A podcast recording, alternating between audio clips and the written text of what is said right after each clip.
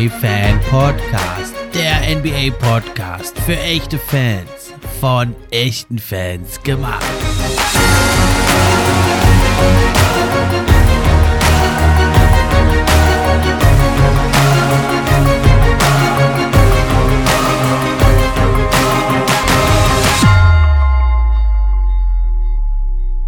Hallo und herzlich willkommen zur neuen Episode vom NBA Fan Podcast. Ich bin's wie immer, euer Gastgeber, der Steffen. Und auch heute freue ich mich über jeden, der mit dabei ist.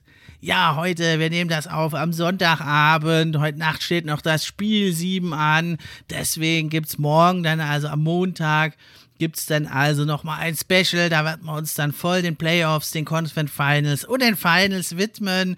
Das wollen wir aber heute jetzt mal sozusagen die Ruhe vor dem Sturm, Spiel 7 und den Finals nochmal nutzen, den Scheinwerfer so ein bisschen zu drehen, mal vom aktuellen Geschehen wegzugehen. Da berichtet jetzt eh jeder drüber oder seid da alle voll gepumpt mit den aktuellen Infos zu den Serien. Wir wollen mal gucken, ein bisschen auf das Vermächtnis, auf die Legacy der Teams und was da so ein Titel ausmacht. Und das kann kann ich euch schon mal sagen, der macht ganz, ganz viel aus.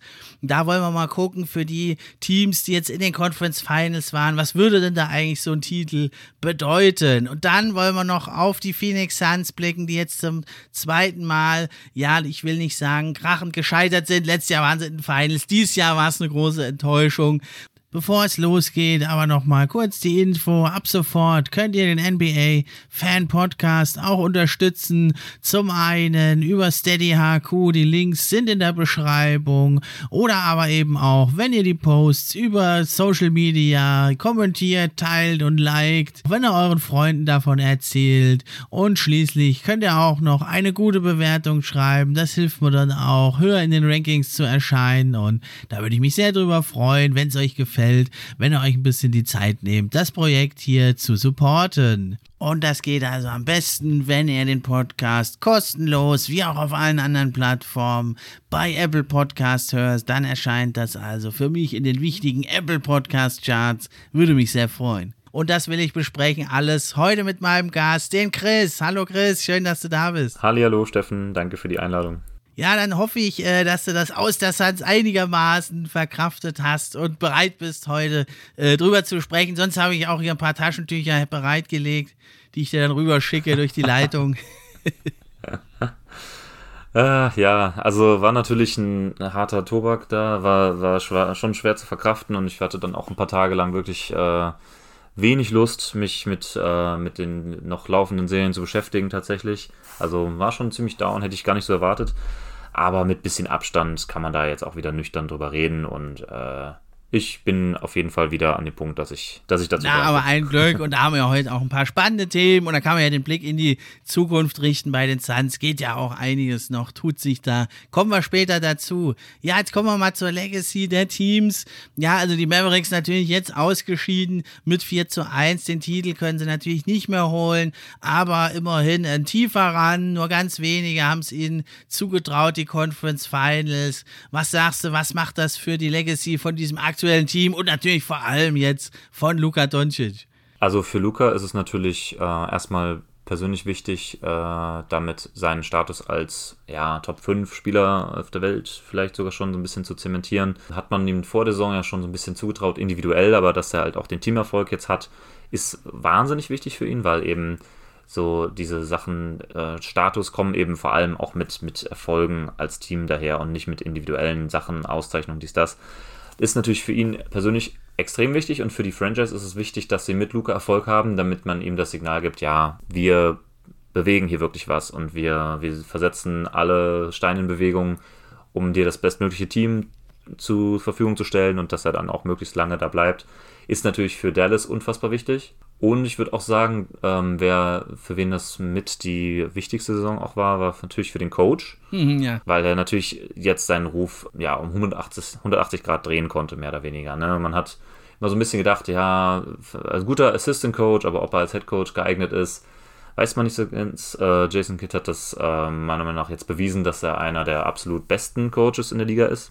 Er hat viel gelernt anscheinend auf seinen früheren Stationen und äh, das ist auch ein Punkt, der für Dallas auch in Zukunft wichtig sein könnte, wenn man nämlich auf der Coach Coaching-Position schlecht besetzt ist, ist auch immer schwierig. Und ähm, ich denke, da hat man auch einen Riesenschritt nach vorne gemacht dieses Jahr. Ja, das hast du echt gut auf den Punkt gebracht, der Coach. Also, ne, er war ja scharf kritisiert. Dann haben sie ja einen völlig anderen Stil gespielt, sie ja jetzt viel mehr auf Defense. Vor allem noch seit dem Trade jetzt von Porzingis eben weg. Da hat sich ja die Defense nochmal richtig da eingeschworen, aber es ist natürlich nicht mehr jetzt dieses Offensivfeuerwerk, was man da von Rick Carlisle immer gewohnt war, zum Teil ja historisch gute Offensiven und ich muss sagen, für Jason Kidd persönlich freut es mich doch sehr. Man muss ja sagen, er galt ja jetzt schon fast als gescheitert eigentlich. Hätte das jetzt nicht funktioniert in Dallas, dann wäre er, glaube ich, zumindest als Headcoach, Headcoach erstmal weg vom Fenster, weil bei seinen letzten Stationen mhm. hat es nicht so ganz gut funktioniert. Hat auch ein paar ungewöhnliche Sachen probiert, ne, mit Janis als Point Guard, wenn du dich noch erinnerst. Dabei äh, wird er jetzt mhm. eigentlich ähnlich eingesetzt, ne? Nur man, man nennt es halt nicht Point Guard, ne? aber der initiiert ja ganz viele Angriffe könnte man so ein bisschen noch, wenn man will, Jason Kidd auch noch auf die Farben schreiben. Aber ja, man hat ja in dem Buch auch über ihn da mhm. Dinge gehört, also absolut mies in der Menschenführung, in seinen früheren Jobs wohlgemerkt. Hat da Teil anscheinend, das ist nie offiziell bestätigt worden, aber haben etliche Spieler gesagt, er hat da schon zugesagte Urlaube gestrichen wegen einer Niederlage und, und, und, hat Spieler zur Sau gemacht, geht natürlich gar nicht. Und da hat er scheinbar, wie du sagtest, ne, total zuge dazugelernt. Ist für ihn wahrscheinlich da auch einfach ein Heimspiel in Dallas. Ich denke, das macht ganz viel aus. Ne, jetzt so, er ist jetzt nicht der charmanteste, nette, der da so mit einem Lächeln in die Pressekonferenz kommt. Er ist eher so der knorrige Typ und so, aber in Dallas hat er halt eh einen Bonus. Mhm. Und ich glaube, das war ganz, ganz wichtig, dass er da so ein bisschen ins vertraute Umfeld kommt und ja von Beginn an eigentlich, wie man hört, auch ein gutes Verhältnis hat von Luka Doncic. Weil ohne den geht es natürlich nicht. Nee, ist klar, ja. Ja, und für Doncic, du hast ja auch gesagt, ne, also da sie sind wirklich jetzt da ahead of time, eigentlich mit 23 in Conference Finals und ja, so ein bisschen bin ich froh jetzt, also nichts gegen Trey Young, aber das war ja so diese Diskussion äh, im letzten Jahr nach den Playoffs, ne, so, äh, Trey Young ist eigentlich viel besser, hat die Hawks äh, in die Playoffs geführt, das hat sich jetzt, glaube ich, wieder so ein bisschen zurechtgerückt, diese, diese Story, die da aufgemacht wurde. Ja, gerade mit den Leistungen von Trey Young dieses Jahr in den Playoffs gegen diese Miami Heat Defense, da wurde er schon, schon ziemlich äh, entzaubert, könnte man sagen. Ne? Also äh, ich war schon immer der Meinung, dass äh, Luca der weitaus bessere Spieler ist, schon als schon in der Draft Night habe ich gesagt, ähm, ist, ist ein Riesenfehler von den Hawks, da runter zu traden. Aber gut, er ist natürlich auch ein, auch ein überragender Spieler, aber wie weit dich ein, ja, ein kleiner äh, Playmaking Point Guard als bester Spieler des Teams tragen kann, ist es auch mal so eine Frage. Ne? Gab es nicht allzu oft, dass ein Spieler von der Größe als der klar beste Spieler seines Teams das Team zu wahnsinnigen Erfolgen geführt hat, wenn man das mal historisch betrachtet. Also da war ich schon immer ein bisschen skeptisch. Und ähm, das Problem dürfte Luca nicht haben mit seinem Körper. Also. nee, und vor allem, wenn er dann jetzt vielleicht mal noch erkennt, okay, äh, jetzt komme ich schon so weit, was ist denn, wenn ich mal fit in der Saison komme, ne? Und wenn er vielleicht mal da, muss ja jetzt nicht gleich nur äh, vegan sich ernähren oder so, ne? Aber vielleicht ein bisschen gesünder noch und da noch ein bisschen mehr rausholen, dann äh, kannst du aber schon Angst und Bange werden, eigentlich, was der dann noch alles rausholt. Ja, aber es ist natürlich auch immer so eine Sache, dann wird er wieder mit Nationalmannschaft spielen und so und kannst jetzt auch nicht immer nur spielen und trainieren. Das kann also kein Mensch. Na, aber jetzt bei aller Heme dafür Trey Young, den wollen wir gar nicht schlecht machen, ne? Hast ja auch gesagt. Ähm, nee, nee. Da war er auch ein bisschen äh, in der Unterzahl, will ich mal fast sagen. Da konnten ja die Heats sich total auf ihn äh, konzentrieren und da hätte, glaube ich, jeder schlecht ausgesehen. Ich denke, im richtigen Team und mit ein paar Defendern um ihn rum äh, kann der Trey Young da sich ja auch wieder weit äh, vorstoßen. Und auch für, finde ich, zwar ein kleiner Spieler und kein guter Defender natürlich, aber ist schon auch ein tougher Spieler. Ne? Der kann schon auch einstecken. Ne? Und er hat dann so diese, diese mhm. Biestigkeit, die es braucht. Also ich denke, von dem haben wir auch noch nicht das letzte so gesehen in Playoffs. Der ist ja auch noch ein ganz junger Kerl. Nein. Sicherlich nicht. Ja, dann kommen wir mal zu den Teams, die jetzt noch im Rennen sind. Und da fangen wir doch an jetzt bei den äh, Miami Heat, die ja jetzt also doch ein bisschen überraschend, muss ich sagen, da sich ins Spiel 7 gekämpft haben mit etlichen Ausfällen, aber haben die Celtics ja auch zu beklagen. Was würdest du denn sagen für die Miami Heat, wenn die sich den Titel holen oder zumindest in die Finals kommen? Was wird es für deren Legacy ausmachen? Ja, also ich sag mal so, wenn man in die Finals gehen würde, ist es natürlich schön und gut. Äh, man war ja auch schon 2020 in den, in den Bubble Finals gegen die Lakers. ist da relativ sang- und klanglos dann untergegangen, ähm, obwohl Jimmy Butler auch da wieder seine, seine Top-Spiele hatte. Für, für Butler ist es natürlich dann nochmal ein Punkt, der da unterstreicht, dass er halt wirklich ein krasser Playoff-Performer ist. Ähm, aber eben auch was dieser Playoff-Run wieder zeigt, ist, dass er immer mal wieder abtaucht. Und ähm, das Team scheint das ganz gut aufgefangen zu haben äh, in den letzten Jahren und halt auch dieses Jahr natürlich, sieht man ja. Aber ob ich ihn wirklich als meine Nummer 1 Option haben wollen würde, wenn ich das mit Spielern wie ja, Tatum oder Curry oder was auch immer vergleiche, ähm, weiß ich nicht. Aber er haut halt immer wieder diese Hammerspiele raus und das muss man ihm dann auch zugestehen. Ja, für Miami als Franchise ist halt so. Es wäre natürlich einfach mal ein Traum, wenn man wieder, nachdem LeBron James damals wieder gegangen ist, noch mal, doch nochmal wieder einen Titel holen würde, weil man traut es denen ja irgendwie immer ein bisschen zu. Die sind ja nie wirklich weg vom Fenster gewesen. Die äh, sind eine Free Agency Destination. Äh, schon, schon immer mehr oder weniger gewesen. Der, der Lebensstil da sagt den Spielern zu. Ne? ja, würde uns ja auch zusagen. Ne? Stimmt schon. Die Heat Culture ist auch ähm, äh, berühmt berüchtigt. Und es bringt natürlich immer mal wieder gute Teams hervor, aber so ganz hat es eben die letzten ja, knapp ja, acht bis zehn Jahre nicht mehr gereicht. Ähm, und das wäre natürlich ein absoluter Gamechanger auch für die Stadt, weil Jimmy Butlers Karriere ist auch jetzt ähm, nicht so, dass er noch super mhm. viele äh, gute Jahre vor sich hat. Und äh, man hat einen ganz ordentlichen Mix aus Jung und Alt, aber es ist doch eher ein älteres Team als zum Beispiel die Celtics, wo noch deren Kern noch wirklich sechs, sieben Jahre auf allerhöchstem Niveau spielen kann. Das können die Heat nicht so gesehen wären sie, hätten sie den Sieg nötiger, als es die Celtics haben, würde ich jetzt mal behaupten. Ja, Jimmy Butler, ich bin ja auch immer hin und her gerissen, da haben wir ja die Woche auch diskutiert, ist er ein Superstar oder nicht? Äh, immer noch nicht so ganz beantwortet, finde ich, die Frage für mich. Lassen wir es mal noch ein Stück weit offen. Aber ja, der Mann ist natürlich, ich habe es schon gesagt, auch in der letzten Folge, also es gibt so gewisse Matchups, da hat er halt enorme Probleme. Und da muss ich aber sagen, da hätte ich jetzt gedacht, die Celtics sind genau dieses Matchup. Die haben ja etliche Top-Defender und dass er da doch aber jetzt doch einen Großteil der Serie richtig gut macht und speziell jetzt in Spiel 6 hier den MJ macht, also den Michael Jordan. Also das fand ich, muss ich sagen, schon allen Respekt. Da hat er plötzlich dann auch die Dreier getroffen. Ne? Wenn der dann halt mal fällt, dann ist er nicht mehr zu stoppen, weil so in der Midrange und ziemlich viele Freiwürfe ziert er die ja eh immer. Ne, das ist also schon das aller Ehren wert, muss ich sagen. Und äh, was ganz besonders halt die Heat so ein bisschen sympathisch macht, ne, man, man, kann jetzt hier und da lacht, man kann auch mal drüber lächeln, da diese Heat-Culture. Manchmal ist es auch ein bisschen übertrieben, dass sie da noch vorm Lockerroom der Gegner rumstehen nach dem Spiel und so. Das fand ich ein bisschen Quatsch. ja, aber es ist ja doch nicht von der Hand zu weisen. Und ich finde vor allem die, das Player Development ist ja fantastisch. Die Stories kennen wir ja alle, diese Max Drews, Gabe Vincents, wie sie die alle aus dem Hut zaubern. Sagst du, was wollen die mit den Typen und dann, dann hauen, die, hauen die da in entscheidenden Spielen fantastische Plays und Dreier raus. Das ist für mich das eigentliche dieser Heat Culture, dass ein Team jetzt tough ist, das gibt es immer wieder mal. Aber dieses, die, dass die da so diese Spieler entwickeln, das finde ich einfach sensationell.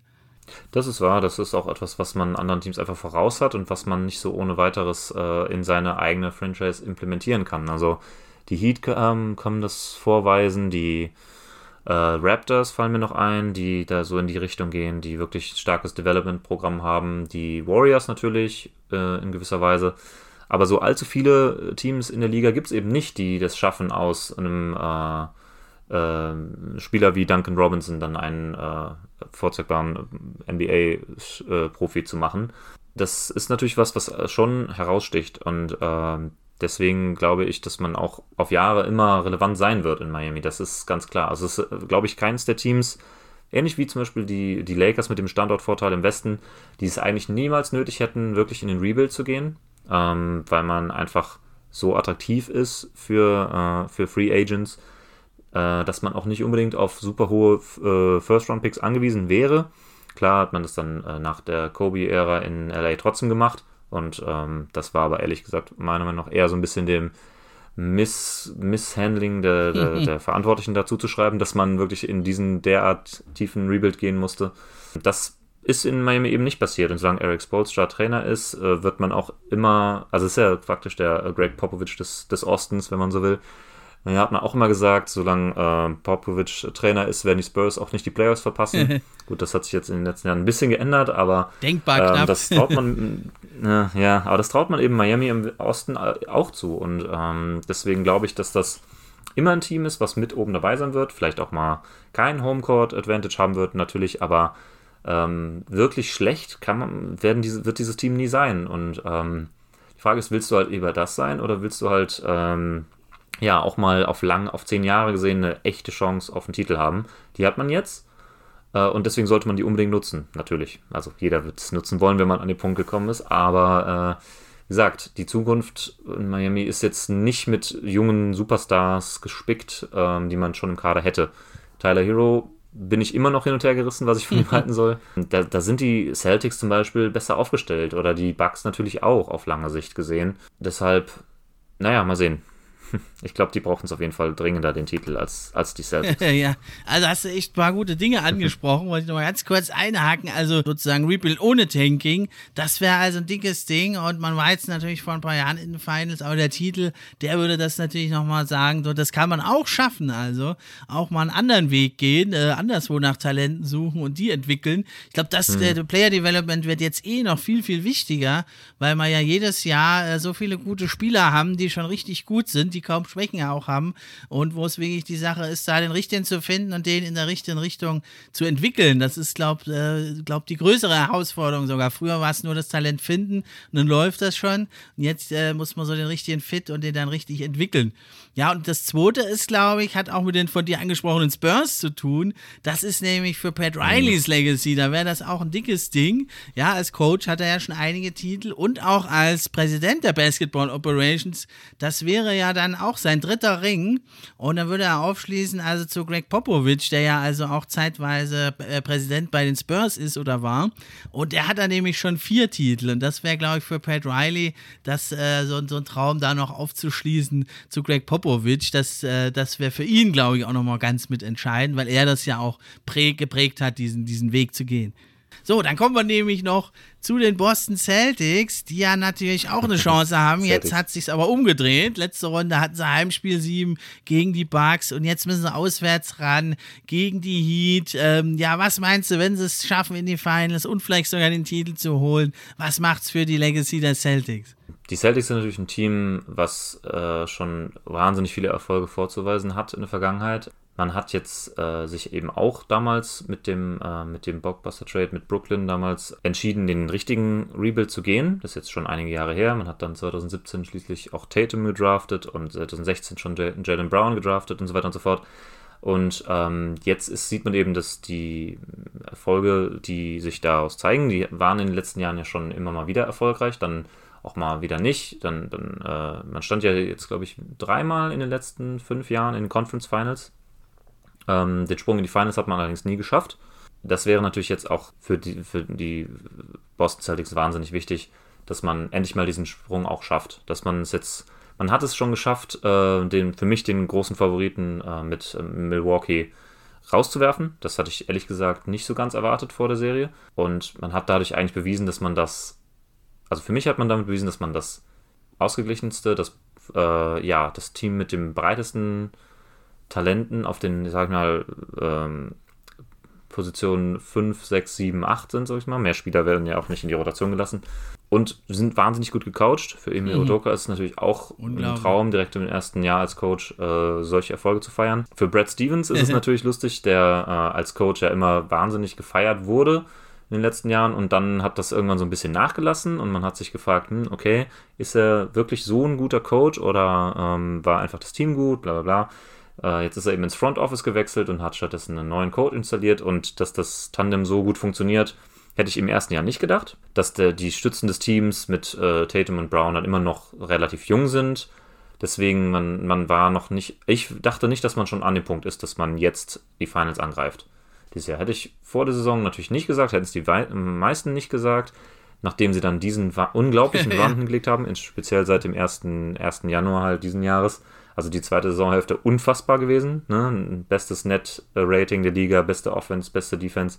Also unglaublich. Ja, aber man ist, theoretisch könnte man immer noch argumentieren, man ist ähm, ähm, noch, noch vor dem eigentlichen Schedule. Also man, klar, Spieler wie Al Horford, die, deren Karriere neigt sich langsam dem Ende zu, aber die meisten Stützen des Teams sind noch recht jung. Äh, und trotzdem ist man schon so erfolgreich. Also es ist schon beeindruckend, was da gearbeitet wird in den letzten Jahren.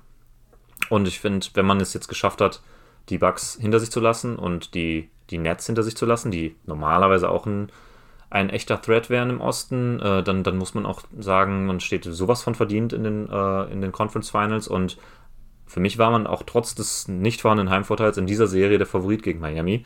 Dass es jetzt in Spiel 7 geht, hätte ich vorher eigentlich nicht erwartet. Ja, auf jeden Fall. Das wird ein mega Spiel. Und also, ja, bis Weihnachten habe ich ja auch überhaupt nicht, wie du schon sagtest, da an die Celtics überhaupt nur als Contender irgendwie gedacht. Aber ich muss sagen, jetzt bis zu den Playoffs haben sie mich überzeugt. Ich bin ja ein Believer, habe auf die Celtics all the way gesetzt. Ja, auch gegen die Bucks 4-3 hatte ich ja getippt. Äh, gut, gegen die Nets, das hatte ich 4-2 getippt, nicht 4-0. Das hat man wohl so nicht vorausgesehen. War ja aber auch eine der knappesten 4-0-Serien aller Zeiten. Kleine äh, witzige Anekdote ist das ja da. Und ja. Ja, also ich äh, setze da auch auf die Celtics. Ich denke, die werden das schaffen. Und das wäre natürlich gerade wie im Vergleich mit Luca. Also der Tatum ist ja auch erst ein Jahr älter, ne? Der, der ist ja gar nicht viel älter. Ist auch noch ein Jungstar. Ne, da wäre das natürlich ein dickes Ding. Und aber das noch entscheidendere für mich eigentlich für die Legacy der Celtics wäre natürlich, du weißt es ja, ne, sie stehen ja, sie stehen ja mit 17 Siegen, äh, Siegen der NBA, 17 Titeln, stehen sie ja gleich auf mit den Los Angeles Lakers und da wäre es natürlich ein Traum für die Celtics und all ihre Fans, da eben den Lakers die lange Nase zu drehen und da jetzt den 18. Titel zu holen und dann äh, der alleinige Spitzenreiter in der Kategorie zu sein, das wäre natürlich das Allerwichtigste, denke ich. Das stimmt, aus äh, äh historischer Sicht wäre das natürlich ein Traum, den ärgsten Konkurrenten der, der Liga-Geschichte hinter sich zu lassen. Das, das ist wohl wahr, ja. Ja, dann kommen wir zum letzten Team und das ist ja bisher das einzige Team, was schon als Finalteilnehmer feststeht. Ja, leicht und locker fahren sie hier wieder durch die Playoffs. 4-0 gegen Denver, dann 4-2 gegen Memphis und jetzt 4-1 gegen Dallas. Können sich schon ein bisschen ausruhen, die Golden State Warriors.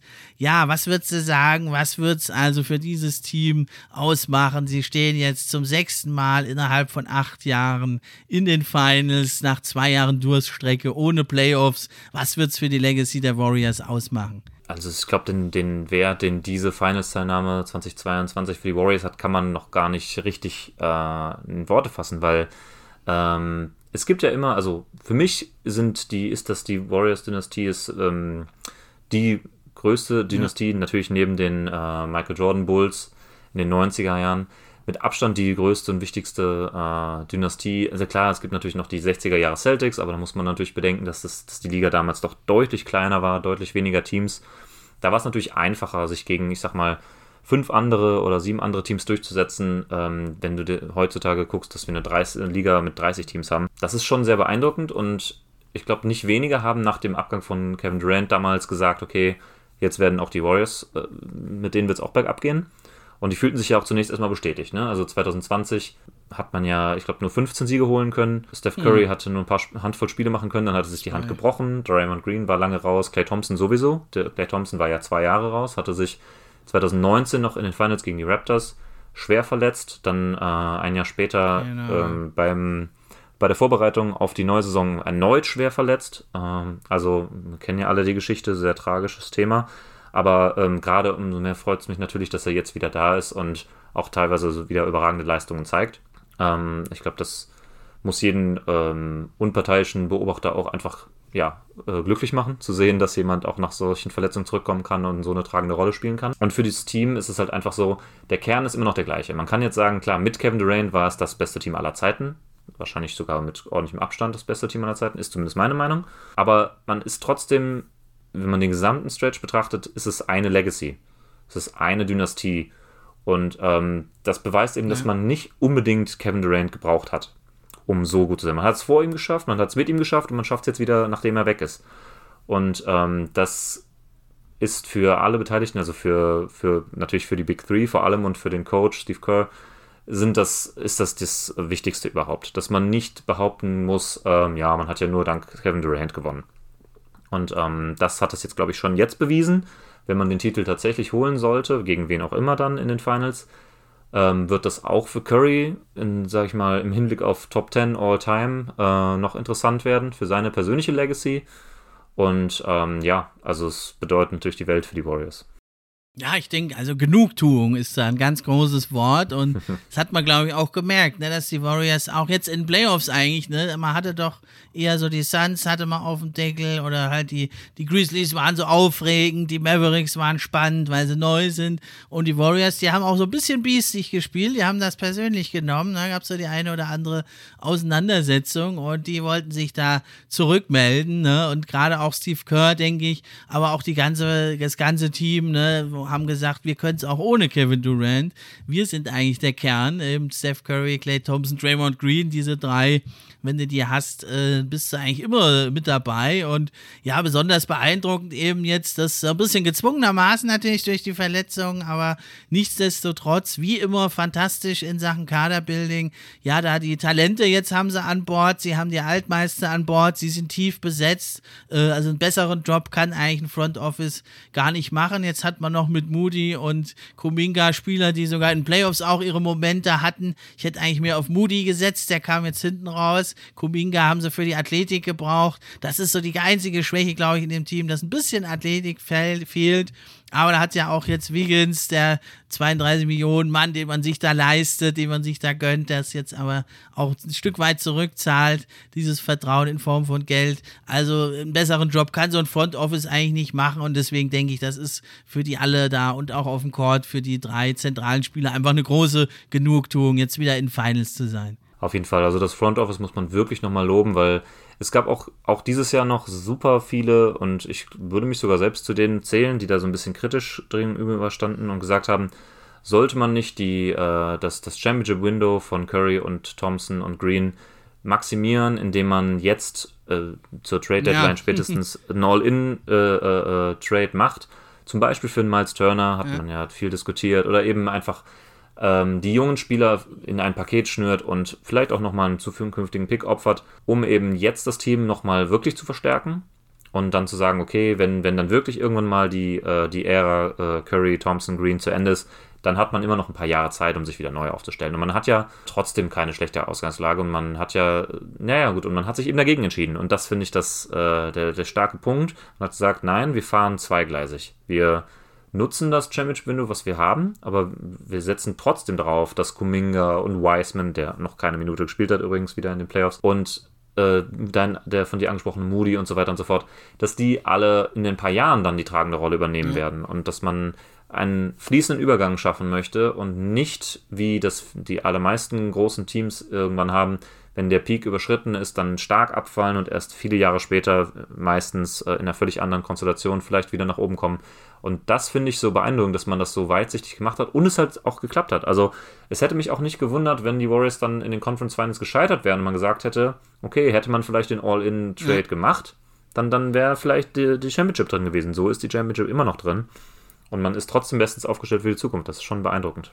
Ja, man hat aber diesen Weg dann auch konsequent beschritten, ne? wie du sagst. Dann vorletzte Saison eben war man ganz schlecht, hat äh, dann hohe Picks bekommen und ähm, ja, der Weißmann-Pick ist noch nicht mal eingeschlagen, aber selbst den wirst du dann, wenn du möchtest, noch traden oder sie werden ihn auch wieder entwickeln. Keine Ahnung, warten was ab. Und sie haben aber eben auch die Spieler eben in Jordan Poole oder auch in Looney, den haben sie halt die Spielzeit gegeben. Sie haben ein festes System aufgebaut in der Offensive. Keiner spielt wie die Warriors mit dieser ganzen Bewegung, dem hin und her, was da ist. Und auch in der Defense, ja. habe ich ja schon lange drüber gesprochen hier im Pod, gehen sie einfach ihre eigenen Wege, haben ein festes System, haben das jahrelang eingeübt und jetzt bekommen sie eigentlich den verdienten Lohn und äh, stehen wieder in Finals, ja, wo sie irgendwo hingehören anscheinend.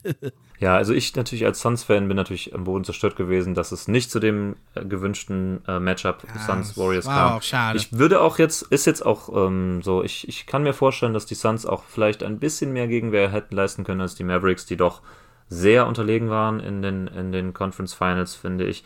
Klar, man darf jetzt auch nicht unterschlagen, ne? Die standen da schon zurecht und, und die Suns haben auch schlecht gespielt, aber ich glaube, Während man äh, schon in der Regular Season hat man bei den Matchups immer wieder gesagt, boah, das ist doch das Conference Finals Matchup schlechthin. Man hat es auch hingefiebert und Umso trauriger war ich natürlich, dass es dazu nicht gekommen ist. Ich würde jetzt aber nicht sagen, dass die Warriors das nicht auch gewonnen hätten. Also ich denke mal, die, die, haben sich so beeindruckend durch die Playoffs mal wieder gespielt.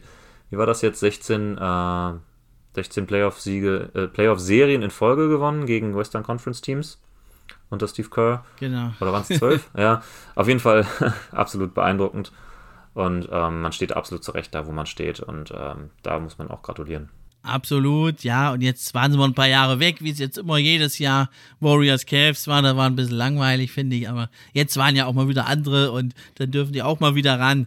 Ja, aber jetzt kommen wir, du hast schon kurz mal angesprochen vorhin, kommen wir noch zur Legacy von Steph Curry, von Stephen Curry. Wo steht er all time? Und da muss man jetzt wirklich sagen, ja, sechs Finals und er ist, äh, wie man treten wendet, er ist äh, über die KD-Jahre, kann man jetzt noch streiten, aber an sich ist er der Kern dieses Teams. Ich würde behaupten, ohne ihn wäre das in der Form alles nicht passiert. Und man muss jetzt mal wirklich sagen, ja, sechs Finals, das hebt ihn schon ziemlich hoch.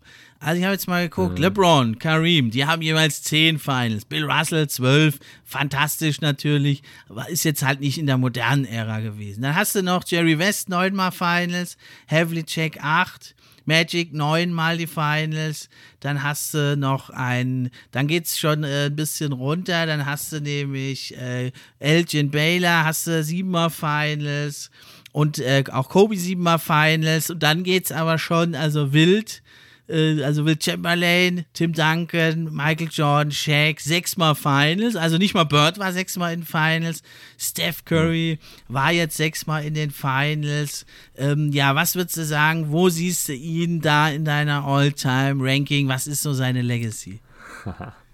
Ja, also wir haben ja schon mal ähm, privat ein bisschen drüber geschnackt und ich muss sagen, also höher als Platz 9 geht es auf gar keinen Fall. Ich denke, da sind sich auch fast alle noch einig. Ähm, die, du hast die Spieler ja gerade alle schon mal in den Raum geworfen, äh, die, die äh, denke ich mal, fast einstimmig alle drüber äh, über Curry noch immer sehen würden. Michael Jordan natürlich, LeBron James, Kareem ja. Abdul-Jabbar, Magic Johnson, Larry Bird, äh, Bill Russell, Shaquille O'Neal, die meisten auch, äh, Tim Duncan, Kobe Bryant, so. Und dann ist die Frage, ist er schon Top 10? Ist er Nummer 11? Äh, wen könnte man da jetzt sehen? Will Chamberlain vielleicht? äh, ist vergleichbar. Wilt hat zum Beispiel nur, nur zwei Titel in seiner Karriere gewonnen. Ähm, war dafür auch, was hattest du gerade gesagt, wie oft in den Finals? Oder der war nicht so erwähnt? oft, äh, der war hm. sechsmal, hat er nur zwei Titel ja. geholt. Hm, okay, also ähm, Curry ist jetzt zum sechsten Mal in den Finals und hat immerhin schon dreimal gewonnen. Könnte es jetzt das vierte Mal werden. Also aus der Hinsicht allein wäre er schon über, über Chamberlain anzusiedeln. Was natürlich krass ist, wenn man bedenkt, was äh, Wilt alles für Rekorde äh, aufgestellt hat und was für eine schillernde Figur er war. Ähm, aber da muss man auch bedenken, dass die, die 60er Jahre einfach eine andere Ära waren. Ne? Da sind sich auch, denke ich mal, alle einig, sonst wäre es auch kaum möglich, dass ein Bill Russell elf Titel hat bei zwölf Finals-Teilnahmen. Ähm, ist mhm. wahnsinnig beeindruckend und so weiter, aber man darf nicht immer nicht so ganz vergessen, dass die 60er Jahre einfach eine andere Ära waren. Hatte auch ein Mega-Team natürlich hinter sich. Der Will Russell. Ja, du hast gerade schon gesagt, Havlicek und so, ne? Also da gab es schon viele Hall of Famer, die mit ihm zusammengespielt haben. Das, das ist schon krass. Also äh, so, so eine äh, Siegquote kann man auch gar nicht haben. So, so großen Impact kann ein Spieler gar nicht haben. Also das war einfach ein unfassbares Team, was die Celtics damals zusammengestellt hatten und praktisch ein äh, All-Star-Team, was äh, aufgestellt hat und in der normalen Saison alles zerpflückt hat. Aber klar, man muss ihm den, den, den Credit auch geben und deswegen ist er auch für mich weiterhin äh, in der Top 10 und auch über Curry natürlich anzusiedeln. Aber bei Wild würde ich dann anfangen, so die äh, mir Gedanken zu machen. Ähm, ich sag mal so, wenn jetzt Curry dieses Jahr gewinnt und dann endlich seinen Finals MVP bekommt, den er schon 2015 hätte kriegen müssen. Ja, das stimmt und wo es 2000, na, jetzt bin ich nicht sicher, ob es 17 oder 18 war. Ich glaube, 2017 hätte man auch noch den Case dafür machen können. Da hat er, glaube ich, äh, über 30 Punkte im Schnitt geaveraged in den Finals. Ähm, gibt nicht so viele Spieler, die 30 Punkte im Schnitt machen und damit nicht Finals MVP geworden sind in der Geschichte, muss man auch mal sagen. Klar, Kevin Durant hatte das eben eine ähnliche Statistik und man kann auch sagen, dass Kevin Durant bessere Finals gespielt hat 2017, 2018 auf jeden Fall, das ist ganz klar. Aber ähm, ich finde, 2017 hätte man durchaus auch einen Case für Curry machen können. 2015 ist immer noch ein Witz, dass er es nicht gewonnen hat. Ich glaube, da sind sich auch mittlerweile viele ja, einig. Absoluter Skandal. Also nichts gegen Andrew Iguodala, ja. aber das ist so eine Legende. Er hatte irgendwie LeBron abgekocht, der hat aber immer noch 34 Punkte gemacht und sieben oder acht Rebounds und Assists. Also ja. der hat da eine gute Playoff-Serie gespielt, aber das hat es eigentlich noch nie gegeben, dass der Stats-Leader da das nicht bekommt. Also es ist ein Mega-Skandal, finde ich. Absolut, absolut. Und wenn er schon Finals-MVP hätte, würde man auch jetzt schon anders über ihn reden, glaube ich. Und ähm, wenn er jetzt endlich die Chance hat, seinen wirklich ersten offiziellen und eigentlich den zweiten Verdienten zu kriegen, dann sieht man das nochmal anders. Dann wäre er viermal Champion, äh, sechsmal in den Finals gewesen äh, und eben Finals MVP. Ähm, dann, dann ist er wirklich in diesem elitären Kreis drin. Und ähm, das ist aber die Voraussetzung. Wenn, wenn die Warriors das irgend, aus irgendeinem Grund nicht gewinnen sollten dieses Jahr, ähm, so gibt es ja viele Szenarien, in denen das eintreten könnte, ähm, dann ist er immer noch ein gutes Stück weg. Aber trotzdem muss man sagen, der Hauptpunkt ist halt der, dass er der entscheidende Schlüssel für diese unglaubliche Warriors-Dynastie ist und war. Und das, dieser Schlüssel war nicht Kevin Durant, wie gesagt. Und ähm, mag sein, dass Kevin Durant im individuellen Vergleich der bessere Basketballer ist als Steph Curry. Das kann gut sein. Aber ich glaube, dass Steph Currys Spielweise mehr zu Winning Basketball führt, als es die von Kevin Durant tut. Beziehungsweise seine, er, sein Skillset hat dazu geführt, dass man diese, diese ähm, Dynastie überhaupt errichten konnte. Und Kevin Durant hat das nicht geschafft, irgendeine Dynastie aufzubauen. Vielleicht ist er der individuell bessere Spieler, aber das hat er eben nicht geschafft. Und klar, Curry hat viel Hilfe, das muss man auch mal sagen. Wie gesagt, sehr gut geführte Franchise, guter Coach, ja. gute Mitspieler. Clay Thompson und Draymond Green auch für das, was sie geleistet haben, immer oft ja, lange Jahre auch unterbezahlt gewesen. Steph Curry selber unterbezahlt gewesen. Ähm, da hatte man natürlich auch die Möglichkeit, äh, den Kader so breit aufzustellen, wenn deine Top-Spieler nicht alle auf einem Max-Contract sitzen, was sie mittlerweile natürlich doch tun. Aber ähm, dazu hat man noch einen Owner, der bereit ist, sehr tief in die Tasche zu greifen, um dieses Team zu bezahlen. Ist auch nicht jede Franchise bereit, es zu tun. Und man hat den Standortvorteil in San Francisco. Also spielt schon vieles denen auch in die Karten, aber wie gesagt, alles steht und fällt mit Curry und ähm, dafür kann man ihn eigentlich nicht genug wertschätzen. Ja, kann ich mich nur anschließen. Ne? Also viel, aber viel Geld reingesteckt, haben sie in die Franchise, neues Stadion, neue äh, Trainingssachen, neue Experten geholt, aber eben auch sinnvoll eingesetzt, das Geld. Also echt fantastisch. Ja, ich habe jetzt bei mir ist noch Curry, also ich habe noch einen, den hat man jetzt, hast du jetzt noch nicht genannt, den Hakim Olajuwon. Also ich habe ihn noch vor Curry da geht es mir vor allem darum, der war halt auch der Hakim Dream neunmal im All-Defensive-Team und sogar zweimal Defensive Player of the Year. Und er hat halt, also hat zwar auch nur zwei Titel, aber er hat eben die zwei Finals-MVPs und äh, den einen MVP in der Regular Season auch. Das macht's für mich ihn, äh, setzt das noch über Curry. Würdest du sagen, da gehst du mit oder siehst du Curry da vor der Hakim Dream? Ja, also ich verstehe schon den Punkt mit der Defense, ist klar. Ich habe trotzdem Curry über ihm, einfach weil er zwar, ähm, okay, Hakim hat die zwei äh, Titel und die zwei Finals MVPs und auch den Defensive Player of the Year. Curry hat aber einen MVP mehr, einen Regular Season MVP mehr. Und vor allem, er hat es halt wirklich diesen unglaublichen Stretch halt. Ne? Also die, die Rockets mit Olajuwon waren krass, aber eben auch nur in den zwei Jahren, also klingt jetzt böse, aber so in den zwei Jahren, wo sie es eben in die Finals geschafft haben, war halt auch MJ zufälligerweise nicht bei den, bei den Bulls äh, und war dementsprechend der möglicherweise in den Finals gegenüberstehende Gegner. Ob man die Titel dann auch gewonnen hätte, ist jetzt wieder eine andere Diskussion. Ähm, also für mich ist die Greatness von Curry eigentlich äh, nochmal höher zu werten, einfach weil man es eben, wie gesagt, jetzt schon zum vierten Mal in ja, sieben Jahren äh, in die Finals schafft mit ihm. Quatsch, siebten Mal in die Finals. Äh, Sechsmal, genau, danke. Und was man halt auch nicht sagen, klar, er ist, er ist kein wirklich guter Defender, das ist klar, ne? Aber zum einen spielt er eben auf der Point Guard-Position und da sind halt selten Defender wirklich gut und wenn sie wirklich gute Defender sind, dann sind sie meistens auch nicht so, haben sie nicht den allergrößten Impact, muss man eben auch sagen. Und dafür hat er einen ganz anderen Impact, der auch nicht in den individuellen offensiven Statistiken vorkommt, aber seine Gravity ist halt auch etwas, was man noch immer nicht so richtig ähm, statistisch einsehen kann man, man, es gibt viele Analysen darüber und man, man kann das immer wieder betonen, aber zu wie vielen freien Layups Steph Currys äh, Off-Ball-Movement eben führt, ähm, für Kevin Looney zum Beispiel, nach, ähm, die nicht als Assist und nicht als was auch immer für Curry gewertet werden, aber die eben das Spiel so viel einfacher machen für seine Teammates. Und ich glaube, es gibt keinen Spieler in NBA History, der durch seine bloße Präsenz einfach sein Team aufwertet. Abgesehen von dem, was er halt wirklich on-ball macht und wenn er halt auch wirklich ähm, ja, Würfe nimmt und Assist spielt, aber wenn er nicht eingreift, gibt es keinen Spieler, der so viel positiven Einfluss auf sein Team hatte wie Curry. Und das ist halt was, was man schwer äh, ja, statistisch nachweisen kann, aber das sagt halt mir mein, mein Eye-Test seit ja, neun Jahren oder was, wenn ich seine Spielweise sehe.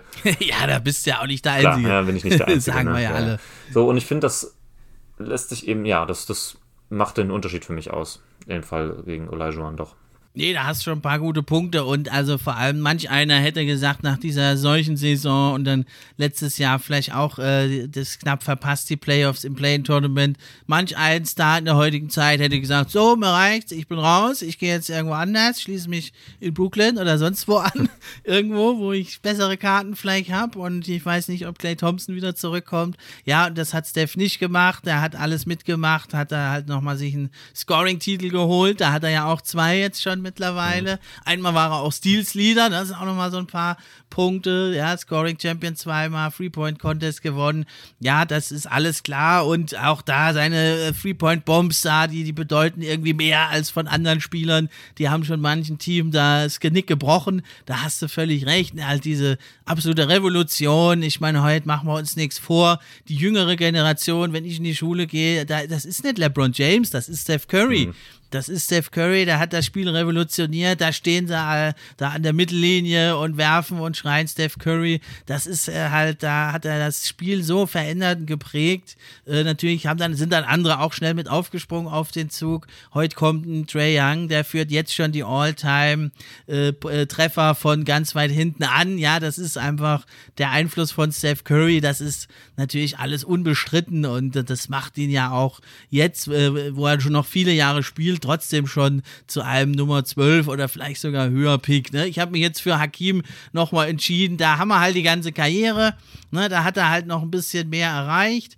Da hat er eben, äh, da hat er eben die 12 All-NBA Selections, neunmal All-Defense, zwölfmal All-Star. Aber wenn, mal, wenn da jetzt nichts kaputt geht bei Steph Curry, was wir nicht hoffen wollen, dann holt er sich die auch noch. Er war jetzt schon viermal im First Team und drei, dreimal im Second Team und noch einmal im Third Team. Also so vier Teams, die wird er ja auch noch schaffen. Und dann denke ich, äh, wenn er weiterspielt, dann wird er den Hakim noch überholen. Für mich äh, hat jetzt der Hakim da noch die Nase vorne, ist ja aber immer ein bisschen indi also individuell da. Diese, diese All-Time-Rankings sind ja eh sehr, sehr schwer vergleichbare Spieler. Ja, auf jeden Fall. Weil, was ich halt nur sagen muss, also sein Shooting ist halt auch schon wirklich ein absoluter Gamechanger gewesen, hast du schon gesagt. Und es gibt jetzt eben schon die Spieler wie Trae Young, die sein äh, ihr Spiel danach ausrichten. Problem ist halt, in Anführungsstrichen, das Problem ist, dass man äh, Currys Spielweise zwar kopieren kann, aber nicht mit dem Erfolg. Also Trae Young mag, man genau, mag vielleicht mehr Dreier sogar nehmen oder ähnlich viele und auch, ähm, sag ich mal, in Mates von gewissen Zonen außerhalb von sehr, sehr, sehr tiefe Dreier und so weiter trifft Trae Young vielleicht sogar besser als Curry, aber ähm, klar, Trae Young hat noch viele Jahre vor sich, aber Trae Young hat eine 3-Point, 3-Point-Percentage auf die Karriere von 35,5% und Steph Curry hat eine von 42,8%. Und das sagt eigentlich schon alles. Also bei so viel, viel mehr Attempts insgesamt so deutlich besserer Shooter zu sein. Ich will nicht sagen, dass Trae Young sich da nicht noch deutlich verbessern kann. Äh, wird, wird es sicherlich auch werden, aber äh, nur das Volumen hochzuschrauben ändert ja nicht, also macht dich ja nicht automatisch zu einem besseren Shooter. Also man muss da ja immer abwägen. Ne? Es gibt ja immer so Diskussionen von wegen, ja, Duncan Robinson mag ja ein toller Shooter sein, aber ähm, er hat ja sonst nicht viel anzubieten. Andere Spieler nehmen halt, was weiß ich, äh, viel zu viele Dreier pro Spiel und äh, treffen die gar nicht besonders gut. Und dann sagt man immer, oder so ein Luka Doncic zum Beispiel, ne? Ist Luka Doncic ein überragender äh, Dreier-Shooter? Naja, also er nimmt sehr viele mhm. schwere Dreier, so off the dribble, Step Back, dies, das. Aber er trifft sie jetzt nicht unfassbar gut. Und klar, er sorgt dann für eine äh, äh, effiziente Offense damit, eine sehr effiziente sogar. Äh, aber wäre natürlich schon schön, wenn man wie Steph Curry treffen könnte. Ne? Also Shooter, also ich glaube, ne, dass Steph Curry, der mit Abstand, mit großem Abstand der beste Shooter of all time ist, ist mittlerweile unstrittig. Ich glaube auch, dass das nochmal einen größeren, das meinte ich auch so ein bisschen mit, ne, mit der Gravity und dass er eben das Spiel für seine Mitspieler ja. leichter macht. Ne, ein, ein, James Harden, ein Damian Lillard, ein Doncic, die können auch alle gut von draußen schießen und die nehmen auch viele schwere Würfe und wirklich vor allem sehr viele Würfe. Aber es ist trotzdem nicht das Curry-Level von Shooting und da werden sie vielleicht auch nicht mehr hinkommen, diese Karriere, äh, in ihrer Karriere.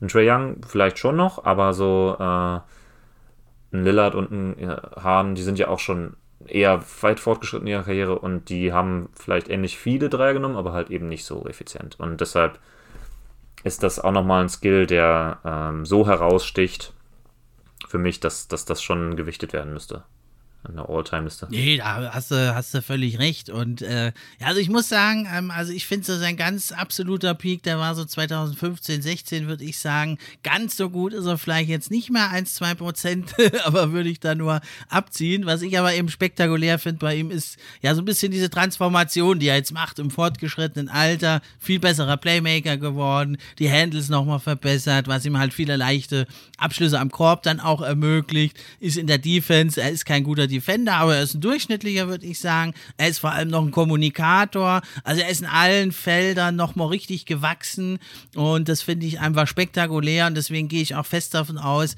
dass er auf diesem Level jetzt wie heute noch zwei, drei, vielleicht sogar vier Jahre spielen kann und auf einem etwas niedrigeren Level dann äh, vielleicht sogar noch länger.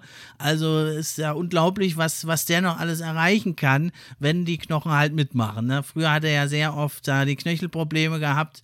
Ja, jetzt da wollen wir hoffen, dass das hinten raus nicht mehr passiert. Er hat nämlich halt unheimlich viele Minuten auf dem Buckel, das muss man auch mal sagen. Ja, auf jeden Fall. Und es ist natürlich auch schade, dass er so ein bisschen ein Spätzünder war und gerade am Anfang seiner Karriere Probleme mit, äh, ne, zum Beispiel mit den, mit den Knöcheln immer wieder hatte, weil äh, auf dem Level, dem er seit 14, 15 ungefähr spielt, und das war ja auch seine erste MVP-Saison ähm, und seine erste Championship, ähm, wenn er schon ein bisschen früher auf dem Niveau gewesen wäre, dann, dann hätte, würde man jetzt schon ganz anders über ihn nochmal reden. Dann wäre er, glaube ich, also wenn man sich nur die vergangenen acht Saisons nimmt oder neun, dann ist das einfach unglaublich, was er da geleistet hat. Und das ist wirklich krass. Und viele, viele Spieler, die auf dem Niveau, also gerade die Top 10 All-Time-Level-Spieler, das sind auch selten Spieler gewesen, die äh, so ein bisschen äh, diese, diese, ähm, diese Story hinter sich haben, die eben Curry hat. So ein bisschen bisschen belächelt, so ein bisschen unter, unterschätzt und dann sich noch so against all odds so hochgekämpft.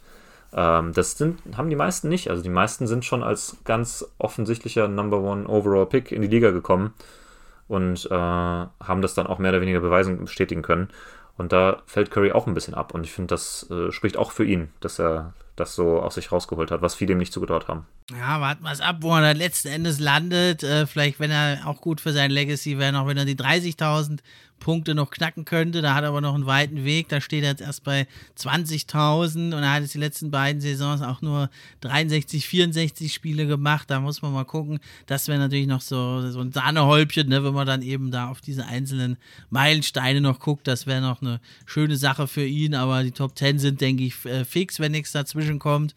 Vielleicht jetzt schon mit dem Titel und ja, warum nicht die Top 5, Top 4 vielleicht noch angreifen? Schauen wir mal, wo der Weg hinführt für Steph Mich Curry. Mich würde noch interessieren, wenn wir dafür noch kurz ein Minütchen haben, ob man dann irgendwann doch, also es wird ja Diskussion schon geführt, bester Point Guard aller Zeiten, äh, natürlich Magic Johnson, die meisten äh, immer noch auf 1, ähm, dann meistens schon Curry und manche natürlich dann noch Oscar Robertson dahinter. Ähm, glaubst du, dass er das noch erreichen kann, dass er noch als unanimous Best Point Guard of All Time gewertet werden wird in drei, vier Jahren, wenn er seine Karriere beendet hat? Ja, da müsste auch wirklich viel laufen. Ne? Also Magic, muss ich sagen, ich habe ihn bei mir auch schon auf Platz 5 in der All-Time-Liste mhm. oder manche haben ihn sogar auf 4 oder 3. Also äh, unanimous glaube ich nicht, aber das, das ist so vielleicht wie die wie die Goat-Diskussion, dass man sagt, man hat MJ und LeBron eigentlich gleich auf. Da könnte er auf, denke ich, hinkommen. Aber dass er jetzt MJ so voll abledert, also dann müsste er noch ein paar Titel draufpacken. Ja, da fehlen ja mindestens noch Aber zwei. Aber ist ja ne? nicht ausgeschlossen. Ne, ne? Sagen wir mal, er würde den dieses Jahr holen, dann hätte er ja vier, ne? 15, 17, 18. Ja, vier. Mhm. Dann, also wenn er den fünften hätte, würde er zumindest mit Magic gleichziehen. Ne? Er hat doch fünf, oder? Dann wäre das wäre ja. dann, ja, aber dann. Dann würden immer noch ein paar Counting-Stats äh, Müssen wir dann ne? schauen, wenn es soweit ja, ist, ja, finde ja, ich. aber warum nicht? Ausgeschlossen ist es nicht. Aber einstimmig wird es nicht werden, dafür da haben die Lakers-Fans dann noch was dagegen. aber für uns dann, für uns zwei, das wäre dann einstimmig. Ja. ja. mein Lieber, jetzt äh, müssen wir aber noch Butter bei die Fische, das wollen wir dir jetzt nicht ersparen. Kommen wir also jetzt noch zu den Phoenix Suns, kurz mal zurückblicken, aber dann wollen wir auch nach vorne schauen. Gibt es auch interessant genug, äh, genügend Themen noch, die wir besprechen können. Ja, jetzt muss man sagen, letztes Jahr in Finals 2-0 geführt, 4-2 verloren.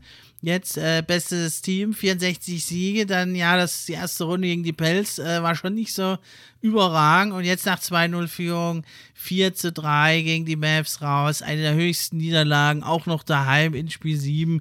Das hinterlässt Spuren. Äh, manche behaupten, die sind zu arrogant, wenn sie 2-0 führen. Was sagst du zu dem Vorwurf? Das sehe ich überhaupt nicht, ehrlich gesagt. Also es ist mir komplett egal, ob man 2-0 führt oder 2-0 hinten liegt. Es geht um das Endergebnis der Serie und äh, man jetzt 2-0 geführt hat und dann 4-3 verliert oder 2-0 hinten liegt und dann 4-3 verliert, spielt für mich keine Rolle. Das hat, glaube ich, nichts mit Arroganz zu tun. Ja, das geht es, glaube ich, mehr so darum, äh, dass sie halt mal jubeln, wenn sie gewinnen. Aber wer macht das denn nicht heutzutage? Da jubeln ja manche noch ganz anders und springen auf den Scorers Table, wenn sie mal in die Playoffs kommen. Ja. Gruß an die Timberwolves. Also, das ist Quatsch. Aber ja, also, das war eine ganz bittere Niederlage und man hatte so das Gefühl, hinten raus in der Serie um die Teamchemie ist es stets auch nicht zum Besten. Das kann man jetzt so von außen immer ein bisschen sagen, aber natürlich ganz offensichtlich äh, sind ja eben Aiden und der Coach äh, Monty Williams aneinander geraten. Also ich hatte schon das Gefühl, dass es da irgendwie gärt in dem Team. Wie siehst du das? Ich sag mal so, also im Laufe der Saison und dann auch noch eigentlich bis in die, in die Dallas-Serie hinein waren die Suns eigentlich das Musterbeispiel von guter Team-Chemistry. Ja. So, ne? Da haben sie eigentlich alle durch die Bank gelobt immer mal wieder auch die, ähm, die Kommentatoren bei den, bei den, äh, bei den Games, wenn das, sei das jetzt ein Reggie Miller oder wer auch immer, es wird immer wieder betont, ähm, wie uneigennützig das Team spielt. Äh, auch wenn, wenn jetzt zum Beispiel dann äh, ein Aiden draußen war, dann, dass ein JaVale McGee sofort bereit steht als Starting Center, dass ein Bismack Biombo sich wunderbar integriert hat und äh, perfekter dritter, dritter Center in dem Team ist und so weiter und so fort und dass es da keine Rangeleien gibt, von wegen, ja, dann ist hier mal, muss halt Cam Johnson doch mal in die Starting Five rücken, weil, äh, weil Jay Crowder mal ein paar Spiele draußen ist und Moore dann halt nicht, wenn er wieder zurück auf die Bank muss und mhm. so. Und ich finde, das war, sah, sah, immer alles super aus und da, wirklich wegen Teamchemie habe ich mir nie Sorgen gemacht. Ein Problem, was ich dann eben schon angedeutet hatte, war natürlich die Forderung von Aiden letzten Sommer schon nach einem Max-Contract und man konnte sich nicht einigen. Ja. Das war schon so ein Ding, wo ich schon meine ersten Bedenken hatte und so gesagt, hm, okay, klar, man hat immer noch, er ist nur unrestricted Free Agent, äh, er ist nur restricted Free Agent, so, also er, man kann, die Suns können trotzdem alles matchen, was da reinkommt und man wird ihn dann nicht einfach verlieren. Die Option hat man zumindest. Ob man das dann will, ist eine andere Frage. Aber Aiden war eigentlich immer schon der eine Störfaktor, wenn man so sagen will, im Team, der auch immer für einen äh, First Overall Pick natürlich gerade in dem Doncic und Trey Young und was ist ein wahnsinnig starker Jahrgang gewesen, ähm, doch ein bisschen enttäuscht hat. Trotz allem, also er hat letztes Jahr unfassbar effiziente Playoffs gespielt, aber ich glaube, es gibt auch nicht so viele Spieler, die einen Max-Contract fordern und so wenig äh, On-Ball-Creation oder was auch immer, Passing-Skills und so weiter zeigen, wie das eben Aiden tut. Auch kein, auch kein Stretch-Big ist. Also er nimmt immer mal wieder einen Dreier pro Spiel, aber von einem Stretch Big ist er noch weit entfernt aus meiner Sicht, was man ja eigentlich hoffen konnte, als er aus dem College kam, äh, dass er das ist. Ähm, und er ist der Störfaktor, wenn man so will. Also er ist natürlich auch so ein bisschen die Hoffnung für die Zukunft. Er ist der jüngste Spieler der, von dem Kern, also er ist 23 und er hat noch ein riesen Entwicklungspotenzial aus meiner Sicht und ähm, deswegen würde ich ihn schon ungern abgeben äh, oder zu einem anderen Team abwandern sehen. Aber man muss irgendwie gucken, dass er auch die richtige Einstellung, die Einstellung war auch so ein Ding, was man immer kritisiert. Am Anfang seiner Karriere hat man immer ähm, kritisiert, dass er ja selten dankt und immer nur so Finger Rolls macht und sagt so, wo ist der Einsatz, wo ist die Power, mhm. du hast doch den Körper, überpower doch einfach deine Leute. Hat er zu selten gezeigt und letztes Jahr in den Playoffs kam das dann eben so aus ihm raus. Und dann dachte ich schon so, okay, das war sein Breakout hier oder sein, seine Breakout Playoffs. Und ähm, ja, diese reguläre Saison war okay, aber jetzt nicht nicht herausragend und die Playoffs eben dann entsprechend überhaupt nicht. Also ich glaube, von keinem Spieler so enttäuscht gewesen wie von Aiton in der Zelle-Serie. Ich finde noch, die, die Pelicans-Serie muss man noch mal ein bisschen äh, mit einem Sternchen versehen. Da war eben Booker raus für zwei Spiele, beziehungsweise eigentlich für zweieinhalb, weil er ist dem einen Spiel noch verletzt, verletzt rausgegangen, als die Suns hochgeführt haben und dann haben sie das Spiel noch verloren. Und dann hat er zwei Spiele verpasst anschließend und kam dann erst wieder und trotzdem hat man die Serie dann halbwegs nach Hause schaukeln können. Ich finde, da ist jetzt, wird auch ein bisschen zu heftig kritisiert, weil die Pelicans eben auch keine Laufkundschaft sind. So. Das war jetzt kein Team, was normalerweise, mit dem man so den Boden wischen würde. Finde ich zumindest. Mhm. Nee, haben sich in der zweiten Saisonhälfte absolut gefunden, sind durchs Play-In reingekommen und waren heiß wie Frittenfett. Ja. Also da muss man mal die Kirche im Dorf lassen, die muss man jetzt nicht unbedingt sweepen. Also die hätte, glaube ich, kaum einer gesweept. Richtig, ja. Und ich finde, dann ist es unter den Umständen, dass Booker eben zweieinhalb Spiele verpasst hat, das in sechs zuzumachen, ist jetzt auch keine schlechte Leistung gewesen von den Suns. Die Dallas-Serie war insgesamt schon enttäuschend und das Spiel 7, da brauchen wir, glaube ich, gar nicht drüber reden. Das, ich habe sowas in dem Ausmaß noch nie gesehen. Ich war wirklich schockiert. Habe das die zweite Halbzeit nur noch durchgeskippt bis zum, bis zum letzten Viertel und dann äh, da auch, also ich habe erst ja, ein paar Sekunden vor Ende wieder einschalten können. Es war wirklich katastrophal. Da ist schon fast gar nicht mehr, kann man gar nicht mehr sagen, wem man da die Schuld zuschreiben will. Da haben alle komplett versagt. Booker genauso wie mhm. Paul, genau wie Aiton. War auch von den gesamtlichen, von den Playoffs insgesamt ein bisschen enttäuscht von Michael Bridges und Cameron Johnson sagen. Also für dem, was sie so vorher angedeutet hatten in der Regular Season, war das ein bisschen mhm. wenig. Wer komplett versagt hat, also die ganze, alle, alle beiden Serien, war Cameron Payne. Da bin ich unfassbar enttäuscht. Ja, ich habe jetzt schon wieder so einen Monolog gehalten. Vielleicht sagst du auch noch mal was dazu. Lass dich nicht aufhalten. Ja, ich denke, es kam viel äh, durch die Umstände. Man war halt mit 64 Siegen äh, weit voraus allen anderen Teams und ging da so als Favorit rein und dann natürlich diese unglaubliche Blowout in Spiel 7. Das war so nah an der Peinlichkeit, muss Ach, man sagen, brauchen wir nicht drum rumreden. Auf der anderen Seite, das ist auch anderen Teams schon passiert, wenn du halt auf den Gegner triffst, der hat das richtige Rezept gefunden gegen dich dich, du selber hast das ein oder andere Problem, hast ja schon viel angesprochen, ähm, dann kann das halt mal passieren. Ja, also hätten jetzt äh, zwölf Siege weniger gehabt, äh, da wird man da gar nicht groß drüber reden, da wären es zwei Teams halt auf Augenhöhe. Ne, so war es halt ein Stück weit schon dann die, ja doch gestiegene Erwartungshaltung und die konnten sie halt dann einfach nicht erfüllen. Mhm, genau, ja. Das stimmt. Ja, aber was sind denn jetzt so, was würdest du sagen, was sind die Hauptbaustellen? Also ganz offensichtlich ist es Chris Paul, äh, letzte Saison schon in den Playoffs hinten raus, äh, war nicht mehr so der, nicht, konnte er das nicht mehr bringen, jetzt das Alter wird nicht besser, hier und da die Verletzungen ich, es würde mich jetzt auch nicht wundern, wenn man jetzt vielleicht ein paar Wochen hört, er wird an der Hand wieder operiert, weil er verletzt ja. war. Ähm, ja, was meinst du? War es vielleicht doch ein Fehler, auf ihn zu setzen? Alternativen hatte man zwar eigentlich da nicht.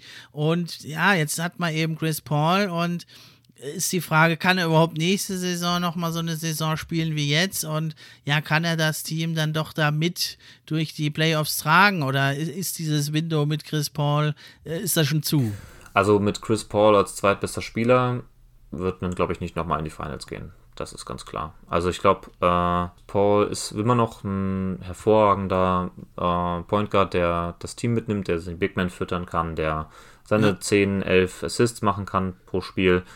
Und ähm, der wird auch weiterhin solide sein. Der wird vielleicht nächstes Jahr dann kein All-Star mehr sein. Das kann ich mir durchaus vorstellen. Mit 38 oder was wäre das ja auch keine Schande mehr. Er wird schon noch eine tragende Rolle spielen können in der Regular Season. Aber ich mache mir schon ernsthafte Sorgen um die Playoff-Tauglichkeit, wenn man so will, oder die, die Möglichkeit in den Playoffs das noch abzurufen. Einfach tatsächlich nicht äh, so Spielintelligenz, da braucht man nicht drum reden, das ist einer der schlauesten, intelligentesten Spieler, die jemals Basketball gespielt haben.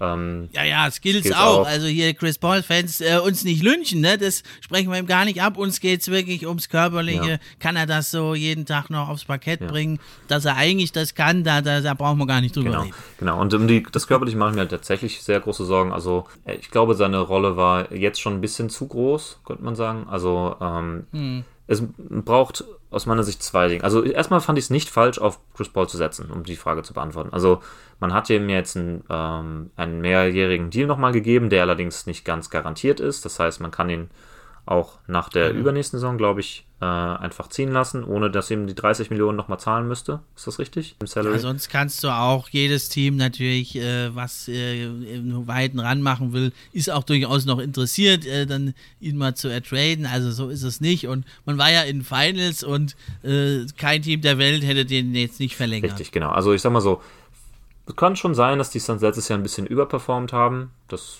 will ich jetzt nicht mehr ausschließen. Äh, ich könnte mir auch vorstellen, dass die Suns halt dieses Jahr unter, unter ihren Möglichkeiten geblieben sind und eigentlich auch durchaus wieder ein Conference Finals Kandidat waren. Und ich finde, es würde mir dann, also in normal, also so ein Spiel 7 sieht man ja auch wirklich selten. Die haben, Suns haben ja auch 3-2 geführt in der Serie gegen Dallas, muss man ja auch mal sagen. Also sie waren ja auch nah dran. Und obwohl. Äh, also, die wurden ja jetzt nicht irgendwie dahergespielt, 4-0 ja, abgezogen. Also, es hat ja auch nur ein Spiel eben. gefehlt. Das hat man halt dann zwar klar verloren, ja. aber ja, nah dran war genau, man. Genau, halt. und deswegen, ich sag mal so, ich würde jetzt nicht in Panik verfallen und sagen, man muss das ganze Team einreißen. Man hat, äh, glaube ich, immer noch gute Chancen, eine gute Rolle zu spielen nächstes Jahr. Klar ist das Problem mit Chris Paul, dass er nicht jünger wird, sondern älter und dementsprechend könnte man meinen, dass sich das Championship Window jetzt schließt oder schon zu ist für manche. Das könnte durchaus sein, aber man ist trotzdem noch ein Top 3, Top 4 Team im Westen aus meiner Sicht. Und man hat trotzdem noch auf mindestens nächstes Jahr, mal sehen, wie es dann später noch sich entwickelt, äh, wird Booker nochmal verlängern, dies, das, aber das sind alles Zukunftsfragen. Ähm, so wie das Team jetzt ist, auch mit einem alternden Chris Paul, kann man auf jeden Fall nochmal in die Conference Finals gehen. Und ich finde es immer, ich tue mir ein bisschen schwer damit, das schon als enttäuschend abzustempeln. Äh, ist es enttäuschend, wenn man nicht zweimal in Folge in die Finals geht, sondern nur einmal in den Finals war und dann, also ich habe immer das Problem mit der zu hohen Erwartungshaltung. Ich, es kann eben nur ein Team Champion werden, es können nur zwei Teams in die Finals gehen. Ja. Ähm, mal klappt es, mal ist es nicht. Es gibt so viele Gründe, warum ein Team mal ähm, underperformen konnte. Guck dir die Clippers an, die eigentlich seit drei Jahren äh, nominell das beste Team im Westen sind, aus meiner Sicht, und es einfach nicht, äh, nicht hinkriegen. Aus diversen Gründen. Aus, letztes Jahr waren es die Verletzungen. Ähm, davor das Jahr war es der, äh, oder in der Bubble Run war es der, auch wieder das Game 7 ähm, mhm. äh, komplettes Versagen von Paul George und Kawhi Leonard und eigentlich dem ganzen Team dieser massive Einbruch gegen die Nuggets damals, hat man die auch ziemlich ausgelacht, ehrlich gesagt, und sind dann aber im nächsten Jahr zurückgekommen und wären sich nicht Kawhi und Paul George letztes Jahr verletzt hätten, dann, dann wären sie vielleicht letztes Jahr in die Finals gegangen. Man weiß das immer nicht so richtig, ne? Ähm, um wieder zu sagen, Chris Paul darf nicht mehr der zweitbeste Spieler dieses Teams sein. Also der Beste war er sowieso nicht. Ich glaube, das haben immer noch ein paar Leute nicht verstanden, aber Chris Paul ist nicht der beste Spieler dieses Teams. Er ist auch nicht der wichtigste Spieler dieses Teams. Das war und ist immer Booker gewesen. Manche wollen das nicht verstehen, weil Chris Paul eben in dem Jahr kam, wo auch der Aufschwung kam. Das stimmt aber nicht, weil der Aufschwung kam schon mit Ricky Rubio und Devin Booker im Backcourt, weil das war in der Bubble, wo man 8 und 0 gegangen ist und eigentlich, ja, ähm, ja im, wenn im Parallelspiel noch ein, ein Korb für Brooklyn gefallen wäre, dann wäre man in den Playoffs gewesen. So, das haben manche nicht verstanden. Chris Paul ist der zweitwichtigste Spieler und der zweitbeste. Und wenn er jetzt abbaut, ist klar, was dann folgen muss. Ein, einer der anderen muss einen Sprung machen. Ist es Aiton oder ist es Bridges oder ist es sogar Cam Johnson? Einer von den dreien. Wenn man mit Aiton jetzt verlängert, und das muss man aus meiner Sicht, weil alternativ weiß ich nicht, wie man da kriegen kann, aber einer muss sozusagen den Sprung zur echten zweiten Option machen, damit Chris Paul einen Schritt zurücktreten kann und weiterhin der, äh, ja, der Point Guard, der, das das Gehirn von mir aus dieses Teams ist, aber es darf nicht mehr so viel Druck auf ihm liegen, weil er es jetzt schon zum zweiten Mal in Folge bewiesen hat, dass er es in den Playoffs nicht mehr die Luft hat oder zu verletzungsanfällig ist oder was auch immer. Aber ähm, genau, mit Chris Paul als zweitbesten Spieler wird man nicht mehr in die Finals gehen. Da lege ich mich doch fest. Also Stichwort ist, denke ich, die Shot Creation. Da reite ich ja hier immer gerne drauf rum, aber in Playoffs brauchst du das einfach. Mismatch Hunting, Shot Creation. Und da muss man sagen, in der Serie jetzt zumindest gegen Dallas, die auch ein ja, unangenehmer Gegner waren, glaube ich, mit dem Small Ball. Aiden, ja, teils nicht richtig gefüttert worden, teils konnte sich aber auch nicht durchsetzen dann gegen die Klebers und wie sie heißen. Äh, es war eigentlich die einzige Shot Creation war von Booker in der ganzen Serie. Aiden hat wenig äh, kreieren können, Bridges sowieso nicht, Crowder, Cam Johnson. Also da ist nichts mehr an Shot Creation. Da denke ich, das ist die absolute Baustelle. Da muss man ansetzen. Man braucht mehr Shot Creation. Das stimmt ja. Also ich habe das äh, bei Bridges habe ich das so ein bisschen im Ansatz ein bisschen gesehen dieses Jahr, hat er in den Playoffs dann gar nicht mehr zeigen können. Ähm, ich habe vor ein paar Jahren schon gesagt, so das absolute Ceiling und das, wo Bridges mit Shot Creation irgendwann mal hinkommen könnte, wäre so ein Paul George Light. Also ein Spieler, der so den Körper hat, der dieser Defender ist. Und mhm. wenn er ein bisschen On-Ball Creation hätte, dann wäre er ein Paul George Light. Die hat er halt leider überhaupt nicht. Er ist ein hervorragender äh, Verteidiger, gerade am Perimeter und Runner-up zum Defensive Player of the Year. Darüber kann man ja auch wieder streiten, was das für eine Entscheidung war. Aber er braucht eine gewisse Form von Shot Creation. Und das ist dieses, was er super oft macht und ähm, was gerne mal so als Notwurf von Suns in Betracht gezogen wird. Es gibt Pick and Roll zwischen Paul und Aiton oder Booker und Aiton und äh, einer der anderen beiden, also Booker oder Paul, waren äh, rotiert äh, in die Ecke zum, zur Dreierlinie. Und dann ist entweder Aiton steht, äh, schafft es nicht, ähm, wenn mit dem Rücken zum Korb irgendwas zu schaffen, also kommt nicht zum Korb durch, kriegt keinen klaren Wurf, dann cuttet meistens Bridges von der anderen Seite Richtung Freiwurflinie. Kriegt dann da den Ball und nimmt den dann ähm, so, am Ende der Shotclock nimmt er dann diesen Wurf aus der Midrange. Und den trifft er relativ gut, also ganz okay. Aber das sind immer diese Notwürfe und unter diesen Voraussetzungen, wie die entstanden sind, bin ich, kann man damit zufrieden sein. Aber ich finde, er müsste mehr in der Lage sein, okay, wenn mhm. Paul jetzt nicht mehr die Kraft hat und Booker gedoppelt wird, dann muss er eben auch in der Lage sein zu attackieren und auch mal seinen Gegenspieler im Dribbling zu schlagen und mal zum Korb zu kommen. Es kann nicht sein, dass er immer mal wieder ähm, so ein bisschen drei, vier Dribblings auf der Stelle macht und dann einen Fadeaway nimmt, der dann meistens auch gut contested ist und dann war es mhm. das. Das hat man in den Playoffs einfach gesehen, mhm. das, das kann er noch nicht. Ja.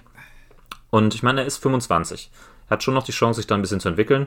Wer sich ähm, ich finde, Cam Johnson ist, was, den, was die On-Ball-Creation angeht, ein bisschen weiter schon. Ähm, auch nicht, noch nicht besonders gut. Äh, ist jetzt kein Jalen Brunson oder ein Spencer Dinwiddie oder so, die das so äh, aus dem Ärmel schütteln können. Er kann das schon ein bisschen besser, dafür ist er nicht ganz der Defender, der Bridges ist. Aber ich finde, einer von beiden muss es tun, weil man dieses Jahr eben aber auch gesehen hat, Cameron Payne war ein Totalausfall. Hätte man einen Cameron Payne auf halbwegs dem Niveau vom letzten Jahr gehabt, hätte man einen Shot Creator mehr. So hatte man einfach einen Spieler, der weder seine Mitspieler finden konnte, noch bei dem die Würfe gefallen sind und der ein absolutes Minus in der Defense ist. Und deswegen war er entsprechend völlig unspielbar in der, irgendwann in der Dallas-Serie und wurde entsprechend auch gebencht. Ähm, das hätte man vielleicht sogar noch früher machen müssen. Ja, man muss eh sagen, jetzt, also zumindest in der Serie, äh, fehlt jetzt an der Tiefe doch ein Stück weit auch. Ne? Du hast gesagt, Cam Johnson hat gut gespielt, JaVale McGee, der macht halt seinen guten Job und dann war es aber schon, also Shemet, Payne, hast du gesagt, Biombo, also bestenfalls ausreichend. Tory Craig, den man ja geholt hatte, konnte auch nicht viel beitragen, teilweise auch nicht fit gewesen und ja, Gary Payton äh, nee, nicht Gary Payton, äh, Alfred Payton, der ist ja eh nur in ganz bestimmten Situationen spielbar. Und da fehlt da so ein bisschen die Tiefe gegen dieses ja nun auch nicht wirklich tief besetzte Dallas-Team. Äh, da muss ich sagen, habe ich selten eigentlich so einen Skill-Unterschied gesehen in der zweiten Runde zwischen zwei Teams. Und naja, aber sie hatten halt den mit Abstand besten Spieler, die Mavericks, ne? Und dann mit der guten Defense und wenn du den besten Spieler hast, dann hast du eh immer eine gute Chance in jeder Serie. Ja, und das ist nämlich der andere. aber Punkt, die Tiefe, ja. das hat mich doch ein bisschen überrascht, dass sie eigentlich auch dann ein Stück weit fehlte, zumindest in dieser Serie. Bei Wobei Zeit. Tiefe ja auch witz, ironischerweise ja auch in der Regular Season die ganze Zeit als eine der Stärken des Suns gesehen wurde. Ne? Also wie gesagt, drei Center, die wirklich gut produzieren konnten und, und auch auf den Guard-Positionen war man eigentlich in der Regular Season war Payne ja auch noch einigermaßen spielbar. Dann hat man noch einen Scharit zum Beispiel, der gar nicht äh, mehr zum Einsatz kam, der schon ewig verletzt ist, der sich letztes Jahr in den Playoffs verletzt hat, dieses Jahr ja, gar nicht spielen stimmt. konnte. Man hat, äh, wie gesagt, dann hat man, weil man mit Alfred Payton als dritter Point Guard nicht zufrieden war, konnte man noch Aaron Holiday dazu holen. Und aus meiner Sicht schon jetzt ein sehr solider Backup Point Guard ist und eigentlich schon über Payton, Payne hätte spielen müssen. Einfach weil er nicht so ein Minus in, am defensiven Ende ist und ein besserer Shooter ist, zumindest dieses Jahr. Also die Tiefe war da. Vielleicht es ist jetzt salopp gesagt, aber vielleicht fehlt halt eben doch ein bisschen das, ähm, das Talent in der Spitze. Also Booker als bester Spieler. Man kann jetzt die Diskussion führen, ist er ein Top 15 Spieler, ist er ein Top 12 Spieler, ist er ein Top 10 Spieler, keine Ahnung. Ähm, aber er ist eben kein, er ist natürlich kein LeBron, er ist kein Curry, er ist kein Janis, er ist kein Kawhi. Ja, aber Top 15 auf jeden Fall, wenn ja, nicht. So er ist auch kein Joel Embiid. So, also ich hätte trotzdem lieber Booker, weil Embiid einfach trotzdem immer mal wieder jedes dritte Spiel ausfällt. Ähm, aber so, ob er dann irgendwann nochmal da in diese Sphären vorstoßen kann in seiner Karriere, ist, glaube ich, damit steht und fällt eigentlich der, die Titelchancen für, für, für Phoenix. Wenn er sich als echter, klarer Top Ten-Spieler platzieren kann, dann hat man schon eine Chance. Auf jeden Fall. Aber wenn er, wenn er da nicht hinkommt, dann wird es schwer, weil man hat man ja schon letztes Jahr die ganze Zeit gesagt, wann hat schon mal ein Team den Championship gewonnen, deren bester Spieler nicht Top Ten war. Das mhm. passiert eigentlich auch nicht. Und das war ja auch einer der Gründe, warum man dann letztes Jahr gesagt hat, okay, die Bucks haben es auch verdient gewonnen und waren auch das bessere Team letztendlich in den Finals, einfach weil sie Janis hatten. Ja, ne? Und die, die Suns hatten eben nur in Anführungsstrichen Booker und das, das hat dann noch nicht gereicht. Hm. Er ist auch erst 25, ne? Also ich will da ziemlich nochmal betonen, wenn, wenn Chris Paul irgendwann mal raus sein sollte, aus der Liga oder aus diesem Team raus, man hat trotzdem noch Booker mit 25 Jahren, jetzt Aiton ist 23, Michael Bridges 25, Cam Johnson ist 26 da ist schon noch Entwicklungspotenzial da. Also die sind alle noch nicht in ihrer Prime, ehrlich gesagt. Das heißt, ich tue mich auch ein bisschen schwer damit, jetzt so die Suns, so diesen Abgesang auf die Suns hinzunehmen, wenn man, wenn man sagt, okay, klar, dass Chris Paul auf den absteigenden Ass ist, ja, stimme ich zu, aber das Team insgesamt weiß ich nicht. Nee, also abgesagt, so wollte ich jetzt hier auch nicht anstimmen. Ne? Also da ist noch einiges, da ist vieles da, worauf man aufbauen kann, aber es stehen jetzt natürlich etliche wichtige Entscheidungen an und also ich sehe das ja fast ein bisschen positiver als du mit Booker. Das hat er ja in den letzten Playoffs gezeigt, in Finals, hat die 40-Punkte-Spiele rausgehauen wie mhm. nichts und auch jetzt ist ja nicht so, dass er nicht gescored hat, außer im letzten Spiel, das war eine Stinkbombe, ja. 3 von 14 aus dem Feld für 11 Punkte, aber da haben ja äh, Booker, Paul und Elton kombiniert nicht so viel, annähernd so viel Punkte gemacht wie Luka Doncic. Ja, aber das ist auch alles keine Schande. Da kann man sich steigern. Vor allem da mit den Double Teams hat er extreme Probleme gehabt. Da muss er im Sommer ran. Besser auf Double Teams sich einstellen. Das war ein bisschen überraschend. Aber da bin ich ganz positiv. Aber Stichwort Tiefe. Und da hast du ja eben den Cam Johnson schon genannt. Und das ist ja die erste, ja, es ist jetzt nicht zwangsweise eine Entscheidung, aber sonst manövriert man sich vielleicht wieder in so eine Aiden-Situation rein. Und das ist ja Cam Johnson.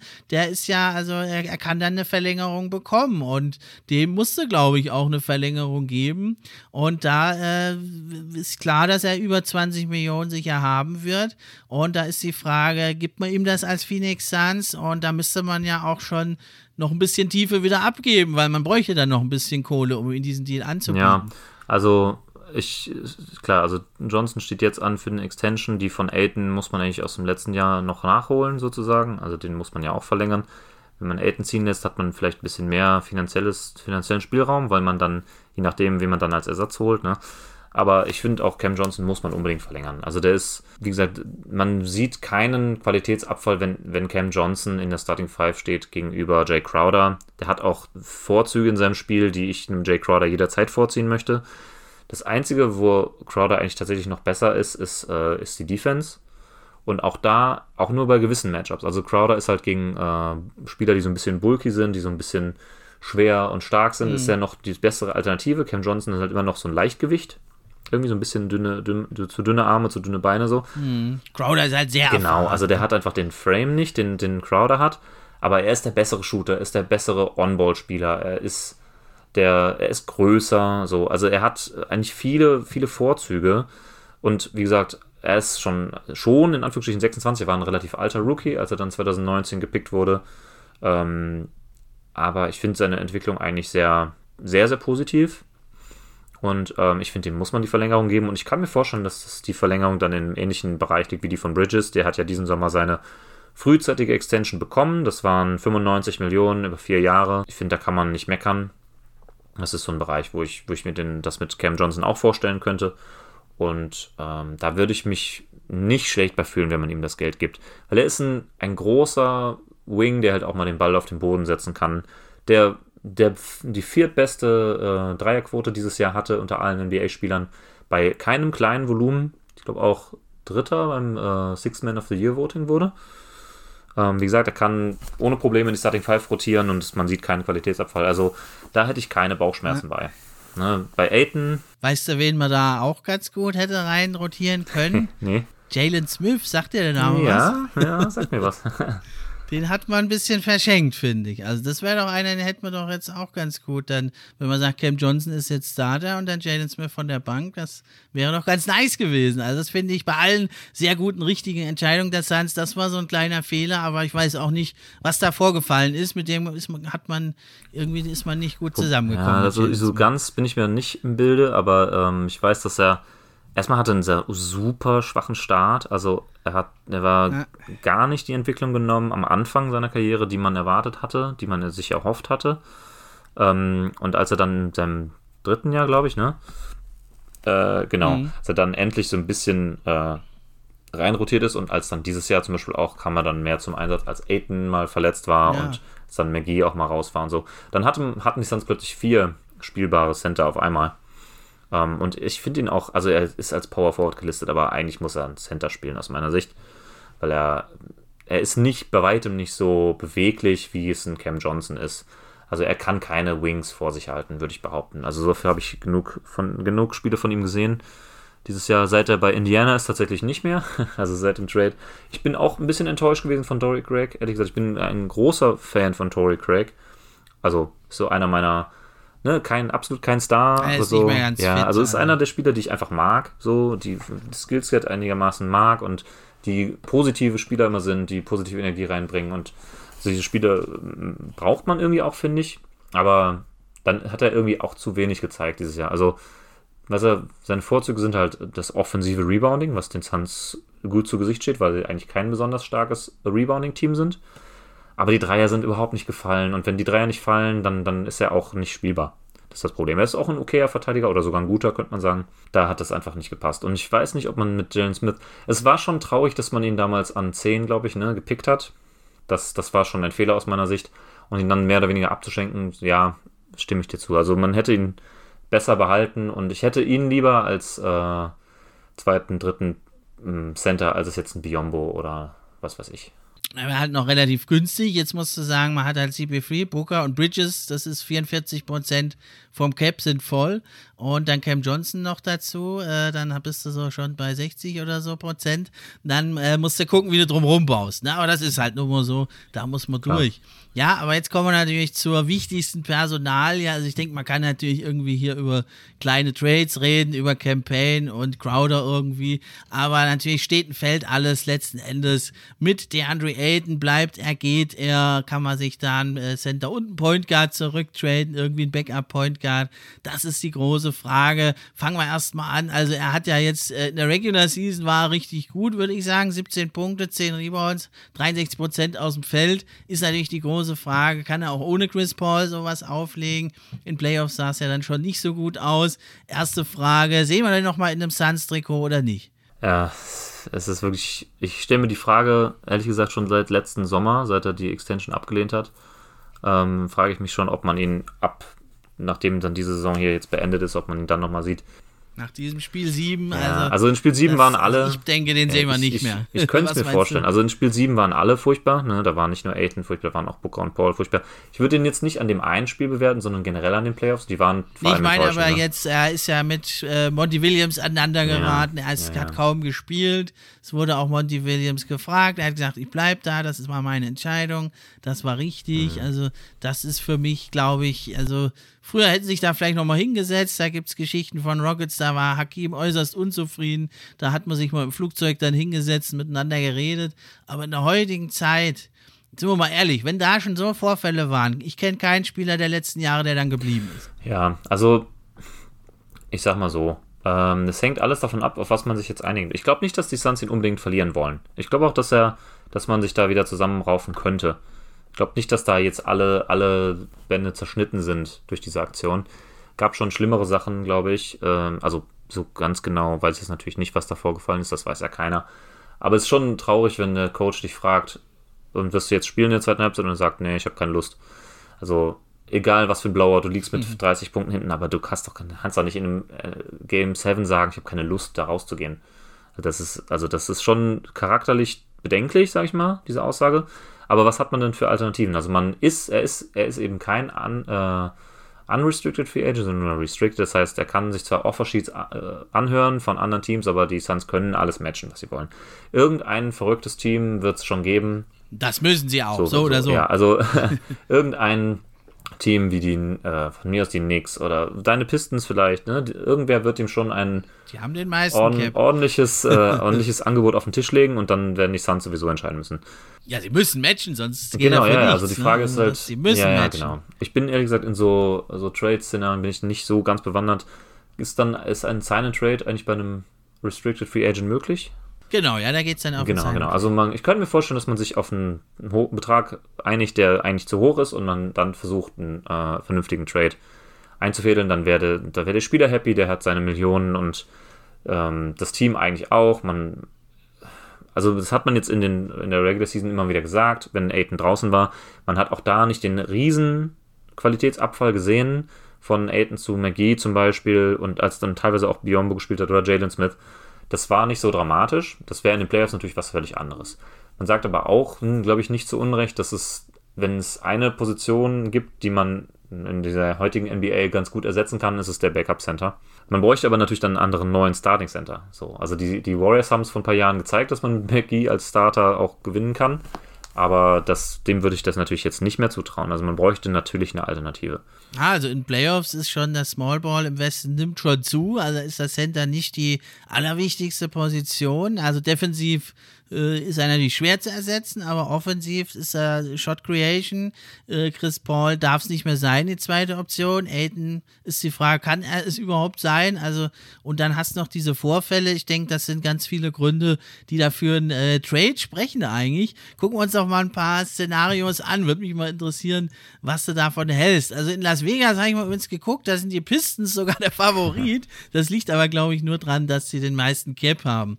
Davor sind dann die Magics Spurs, also nach, die Magic, Spurs, Pacers und Blazers werden da gehandelt.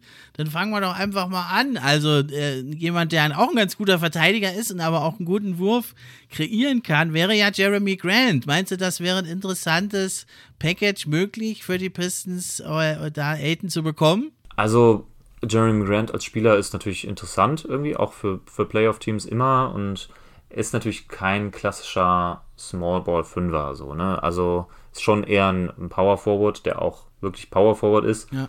Ähm, da hätte ich zum Beispiel so ein. Früher wäre es ein Small Forward. Ja, ja, also die, die Liga wandelt sich auch ne, in den letzten Jahren. Also zum Beispiel, da hätte ich zum Beispiel lieber so einen Spieler wie Maxi Kleber auf der 5, der das ja wirklich gezeigt hat, dass er es kann. Mhm. Das, also Jeremy Grant ist der bessere Spieler, aber er spielt schon, er spielt ein bisschen kleiner, als es Kleber tut zum Beispiel. Und wenn man nichts Besseres kriegen kann, würde ich das natürlich auch nehmen so. Die Frage ist aber, ein 1 zu 1 Trade reicht da ja nicht, oder? Da müssten die Pistons doch noch was reinpacken. Nee, nee, nee. Nee, nee, da ist ja Grant auch schon älter und da ist dann Elton, glaube ich, doch noch mehr wert. Ja, oder ist die Frage, und deswegen denke ich, wird es auch eher da nicht zustande kommen, weil was können die Pistons drauflegen? Hamidou Diallo, Corey Joseph, willst du den haben als Backup Point Guard? Äh, da hast du schon zwei dann bessere. Im First Round Pick werden die First Round Pick werden die Pistons nicht dazugeben wollen, dann wären Second Round Picks ist für die Suns nicht so interessant, wobei die haben ja also überhaupt keine äh, Draft Picks, erste und zweite Runde, also da wär, könnte man ja junge Athleten sich noch holen, äh, ja, aber dann denke ich, dann wird es fast darauf hinauslaufen, dass man sagt, Jeremy Grant und Isaiah Stewart beefst du. Und da ist dann eben die Frage, wollen sich die Pistons von dem trennen? Hm. Ja, bei Stewart weiß ich nicht so recht, wie viel Potenzial ich dem wirklich zuschreiben kann. Und dann sind es beide äh, nicht, die, nicht die, die fantastischen Fits. Beefst du ist auch eher nur ein Defender bisher zumindest. Jeremy Grant, da, da soll ja eigentlich Cam Johnson spielen. Also es passt so, passt so nicht wunderbar nee, hin, eigentlich von der Teamchemie. So ich glaube, was das äh, Interessanteste, was, ich weiß nicht, wie weit die Pistons da schon bereit sind, sich dem äh, zu öffnen, aber ob man noch äh, an Killian Hayes so festhält, weiß ich nicht so ganz. Das finde ich irgendwie interessanter. Hm, aber wäre der genug für die Suns? Ja, nicht im One-on-One-Package. Ne? NBA-Tauglichkeit noch nicht so wirklich. Nee, sag mal, Grant plus. Die mit Grant. Ich, ich könnte mir vorstellen, dass man Grant plus Hayes und die Suns legen entsprechend auf der anderen Seite noch was Interessantes drauf. Irgendein äh, Rollenspieler, der vielleicht für die Pistons interessant sein könnte, der noch ein bisschen jünger ist ähm, ja, vielleicht einen Cameron Payne, der auf jeden Fall aktuell spielbarer ist, als es Hayes ist, würde ich behaupten. Der jetzt auch schon 27 ist, natürlich jetzt nicht mehr so richtig jung. Landry Shamet, wenn, wenn sie nicht haben wollen, ist auch schon ein bisschen zu alt. Es ist schon schwierig, ja. Also, ich glaube, ich kann verstehen, dass die Pistons äh, Grant überall reinschmeißen wollen, wo es nur irgendwie geht. In potenziellen Trades, aber ich glaube, gerade bei den Suns passt es nicht so gut. Nee, ich denke, da ist bei den Blazers vielleicht für den 7-Pick oder andere Optionen sind da vielleicht besser. Ja, dann kommen wir mal zu den nächsten auf der Liste, zumindest wenn man, wenn man jetzt mal Las Vegas glaubt. Da sind es dann nämlich ähm, die Magic. Also das wäre schon, glaube ich, ganz interessant. Da geistert hier durch die Medien ein Package, also nur Aiden gegen ja, Cole Anthony oder eben Michael Fultz und Wendell Carter Jr. Das ist hier von dem Paten des Podcasts, Bill Simmons Podcast. Da, da haben sie das zuerst angedacht. Was hältst du von dem Trade? äh, schon, schon mehr, würde ich sagen. Also Wendell Carter Jr. bin ich ein Fan von. Ähm, ich finde, seine Entwicklung war auch relativ positiv dieses Jahr. Hatte ja schon so ein bisschen dieses Bust Ding hinter sich hergezogen. Ne? Also diese, also äh, die Leute sind immer ein bisschen viel zu schnell da mit diesem Wort, aber hatte ja schon fast den Ruf weg, dass er so ein bisschen als Bast galt. Finde, da hat er jetzt dieses Jahr bewiesen, dass es nicht so ist. Hat sogar so ein bisschen äh, äh Stretch Big äh, Ansätze gezeigt. Also ähm, könnte ich mir als Ersatz ganz gut vorstellen, der auch, denke ich mal, eindeutig weitaus weniger Geld kosten würde. Und ich sag mal so, Cole Anthony ist sehr interessant ich wüsste nicht so ganz, also würde mich wundern, wenn die Magic tatsächlich bereit wären, sich von ihm zu trennen. Der hatte ja auch schon eine Art Breakout-Season, könnte man ja sagen. Und, oh ja, okay, ich sehe gerade, Wendell Carter hat noch Vertrag bis 26, 14 Millionen, absteigend dann 13, 11, 10,8.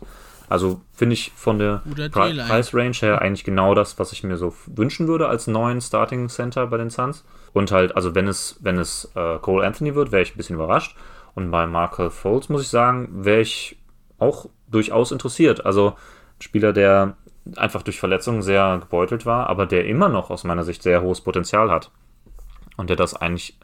Er hat ein ziemlicher Gamble. Ist ein Gamble, Foles, ja. Ne? Also Ob man dann noch einen zweiten Spieler, also man kann nicht auf zwei Spieler wie Chris Paul und Markel Foles gleichzeitig gamblen. So, das wird schon schwierig. Da müsste man sich langfristig, also spätestens in einem Jahr, dann wieder von einem von beiden trennen. Das sollte klar sein. Aber ich hätte, glaube ich, das Risiko bei einem jungen Markel Foles sehe ich ein bisschen geringer als bei einem dann 38-jährigen Chris Paul, der immer noch das Doppelte verdient. ja, also Cole Anthony, muss ich sagen, wäre richtig geil aus jeden Fall. Sicht. Also Auf jeden Fall. Er, kann er da äh, bei Chris Paul in die Ausbildung gehen. Er ist eigentlich jetzt schon der super Backup-Point Guard oder Starter, ist ja egal, wie man es dann nennt, Flamethrower. Ja der bringt dir Scoring und so, kann da ein bisschen dazulernen. Das wäre natürlich echt richtig gut, aber ich glaube nicht, dass die Magic den abgeben. Die haben zwar ganz viele Point Guards, aber Cole Anthony ist eigentlich der beste von denen.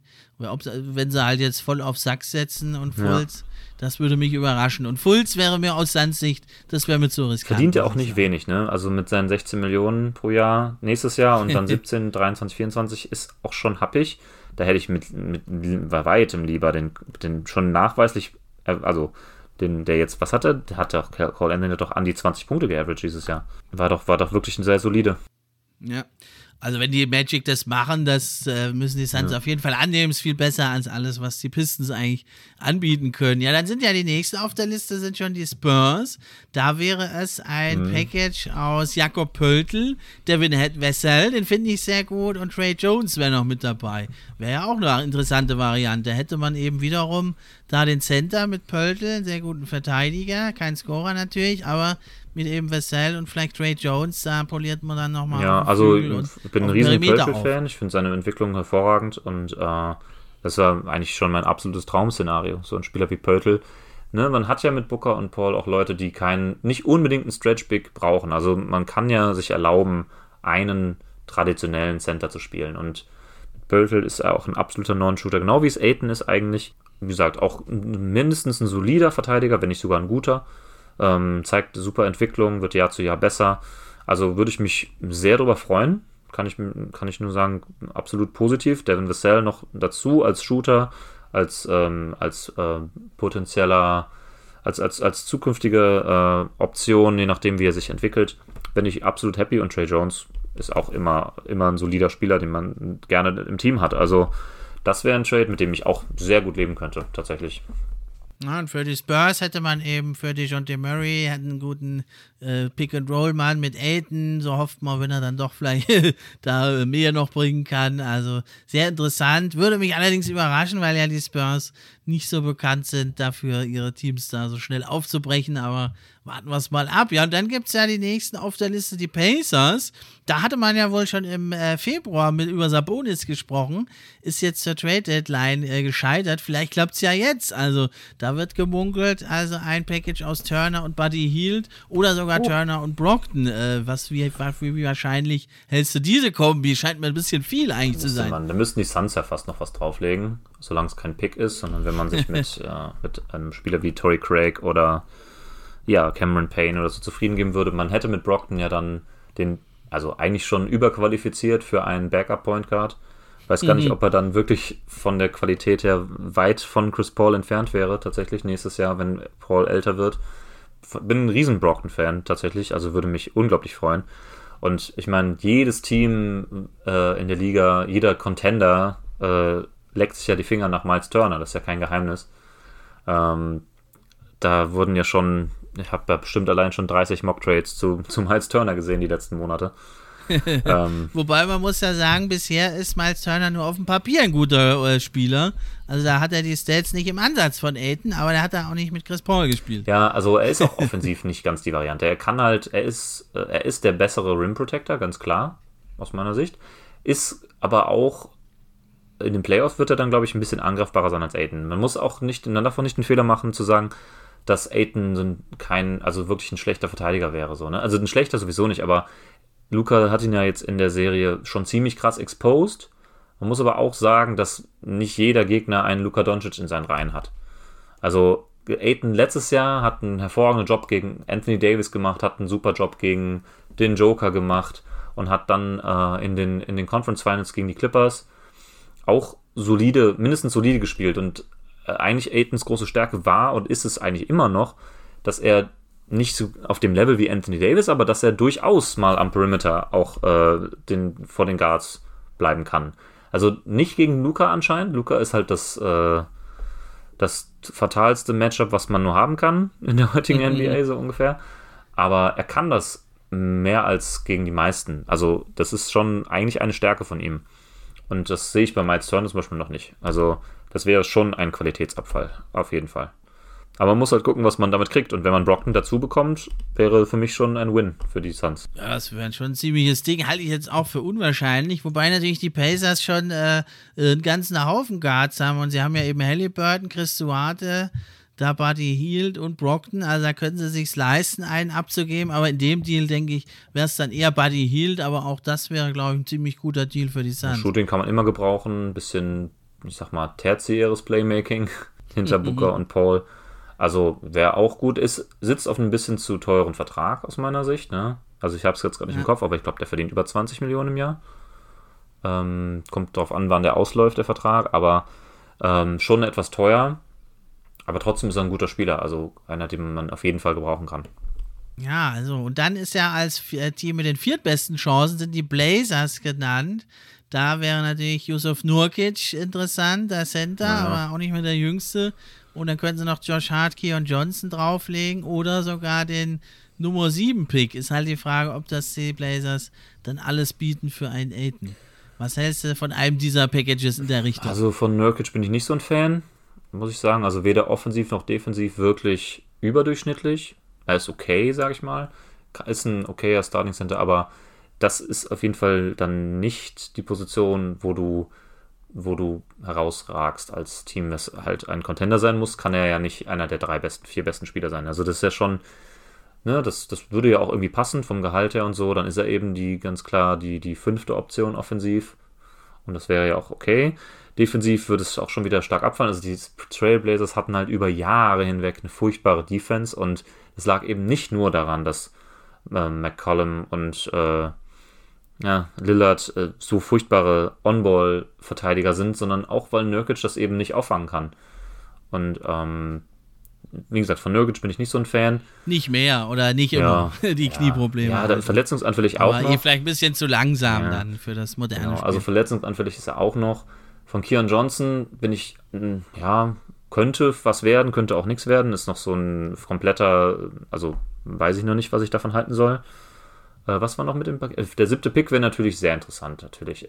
Den würde man ja früher oder später sowieso weiter verschiffen, weil die Suns sind im Win-Now-Modus mit oder ohne Chris Paul. Also ich wüsste nicht, ob man jetzt den siebten ja, den Pick Weg der Warriors gehen und die dann gleich einbauen. ja, langsam. vielleicht. Aber ich könnte mir vorstellen, dann würde ich lieber noch einen, einen, einen ähm, Win-Now-Trade inklusive dieses sehen und sich dann, ja, keine Ahnung, auf, auf der Center-Position dann anschließend wieder verstärkt oder so. Könnte ich mir vorstellen. Ich glaube, das Paket gefällt mir am wenigsten tatsächlich von denen, die du genannt hast. Also die Trailblazers hoffe ich, dass das nicht zustande kommt. Dann habe ich dir noch einen ganz verrückten Winnow-Move, äh, wurde auch jetzt äh, kolportiert in Medien. Ein 1 zu 1 Trade dann für Anthony Davis. Ja, jetzt heute noch gelesen, ja. Äh, Bringt den Suns die Shot Creation, das Scoring, die Defense, wenn er denn fit bleibt. Also ich meine, ich wüsste ehrlich gesagt nicht, warum die Lakers das machen sollten. Ja, der Fit mit Westbrook oder LeBron ist nicht ideal Aber eigentlich. Aiden ist auch ein Non-Shooter. Noch ein Rimrunner und Non-Shooter. ist auch ein Non-Shooter. Also, es wird eigentlich eher so, wäre eher so ein Deal für die ja. Zukunft. Das Ding ist, Aiden hat einen sehr guten Touch aus der Midrange. Das darf man ihm nicht absprechen. Also er macht immer gerne mal diese, diese Turnaround Fadeaways, die man nicht blocken kann, weil er 6 foot 1 ist, äh, 7 foot 1 ist. Ihm fehlt halt schon der Touch von ein bisschen weiter weg. Also Er wirft auch, obwohl er diesen Touch hat, nicht so, nicht so gut von der Freiwurflinie, wie ich mir das wünschen würde. Er nimmt halt keine Dreier und trifft sie halt auch nicht. Das könnte man jetzt argumentieren, das ist besser als Anthony Davis, der super viele lange Zweier und auch Dreier nimmt und ja. sie halt auch überhaupt nicht trifft. Das war ja aber jetzt diese Saison ja, vor allem, da natürlich. war ja auch nicht wirklich fit. Genau. Ne? Also grundsätzlich würde ich den Trade natürlich gerne machen, aber dann kommt wieder dasselbe Argument wie jetzt mit Markel Fultz. Äh, du hast schon einen verletzungsanfälligen Spieler, Starspieler mit Chris ja. Paul, bei dem du nicht, auf den du dich nicht verlassen kannst. Weiß nicht, ob du das mit noch einem zweiten dann kompensieren kannst. Also einer, dann ist die Wahrscheinlichkeit, dass einer von beiden ausfällt, ja praktisch bei 100%. Das heißt, also die Wahrscheinlichkeit, dass beide zusammen ja. fit spielen, ist ja so gut wie ausgeschlossen und dann kannst du ja gar keine Championship gewinnen. Dann ist es, wofür machst du dann den Trade? Also dann lieber einen Spieler nehmen, der ganz klar schlechter ist als Anthony Davis an seinen äh, besten Tagen, äh, aber dann wenigstens ja 75 Spiele im Jahr macht und auch in den Playoffs da ist als ein Anthony Davis. Das Ding ist, Anthony Davis war schon immer ein bisschen verletzungsanfällig, aber so wie es jetzt in den letzten zwei Jahren war, war es eigentlich noch nicht ja. so. Ne? Wenn er irgendwie wieder dahin zurückkommen könnte, wo er mal war, würde ich den Trade sofort machen. Einfach weil du Aiden ja eh verlierst. Also du willst ihn ja nicht auf diesem hohen Gehalt haben und du willst ihn erst recht nicht für nichts verlieren. Deswegen dann, bevor du keinen besseren Deal nimmst, nimmst du das natürlich, wenn die Lakers aus irgendeinem Grund dazu bereit wären. Ähm, aber es ist natürlich schon ein heftiges Risiko. ne? Also zwei so verletzungsanfällige Spieler, das kann ja eigentlich gar nicht funktionieren. Ja, und dann ist eigentlich Anthony Davis viel besser, muss man schon sagen, wenn er fit ist. Also kein Vergleich. Naja, aber ich hätte noch was anderes hier. Du hast ja gesagt, jemanden, der ein Center ist, der nicht ganz so gut offensiv ist wie Anthony Davis, der aber spielt. Da hatte ich noch ein ganz äh, interessantes Package. Das finde ich eigentlich sogar das allerbeste. Vielleicht sogar für beide Teams. Das wäre nämlich mit den New Orleans Pelicans. Die könnten ja nämlich ein Paket schnüren aus Jonas Valenciunas, Larry Nance und dann kannst du noch drauflegen Garrett Temple oder Devontae Graham. Hm und ja, guten Pick dann noch, glaube ich. Wäre zu viel, aber das wäre auch noch ein Nummer 8 Pick, statt dann irgendwas anderem oder was dagegen. Das finde ich auch eine sehr interessante Geschichte. Mhm. Also klingt auch, ehrlich gesagt, sehr verlockend. Ich wüsste auch da nicht so ganz, warum die Pelicans das machen sollen. Also kannst du mir gleich erklären, aber mein Eindruck ist, dass Valanciunas ja schon zumindest so im Ansatz auch ein Dreier im Gepäck hat. Also er nimmt den auch nicht, noch nicht besonders oft und auch trifft den nicht wirklich gut, aber er nimmt den schon mal und macht schon mal Platz. Du musst ihn respektieren. Ja, man muss ihn schon mal respektieren und gerade äh, für Zion ist das natürlich Gold wert, dass dein Center, wenn du, wenn du Zion nicht auf der 5 starten willst, das willst du ja offensichtlich nicht, dass er dir Platz im Angriff gibt, damit er mit Zion eben den Platz nutzen kann, den er kriegt und dann ist er ja auch quasi unstoppable, das hat man ja schon gesehen, wenn er irgendwann mal wieder spielt. Ähm, in seiner All-Star-Saison letztes Jahr? Letztes Jahr oder vor zwei Jahren? Letztes mhm. Jahr muss es gewesen sein, ne? Ähm, da hat er ja noch äh, mit ähm, Steven Adams zusammengespielt, der diesen, äh, dieses, diesen Aspekt eigentlich nicht mitbringt. Und trotzdem hat er so dominieren können. Und wenn du jetzt sagst, okay, Valanciunas ist eigentlich ein Upgrade zu äh, Steven Adams gewesen, aus meiner Sicht, und macht eben ein bisschen mehr Platz in der Offensive, hat eigentlich schon ganz gut gepasst. Und er saß, sitzt auf einem ja, reasonable Deal, würde ich mal behaupten. Ich glaube, 17 Millionen kriegt er pro Jahr. Ne? Finde ich in Ordnung für die Pelicans. Also, das ist ein so viel besseres ähm, Duo, Frontcourt-Duo, weiß ich nicht, ob man das so schnell kriegt. Ähm, ob da jetzt Aiton wirklich besser ist. Also, er ist im, in a nutshell ist er besser als Valanciunas, aber ob er so besser zu Zion passt, glaube ich fast nicht, tatsächlich. Na, wie siehst du das?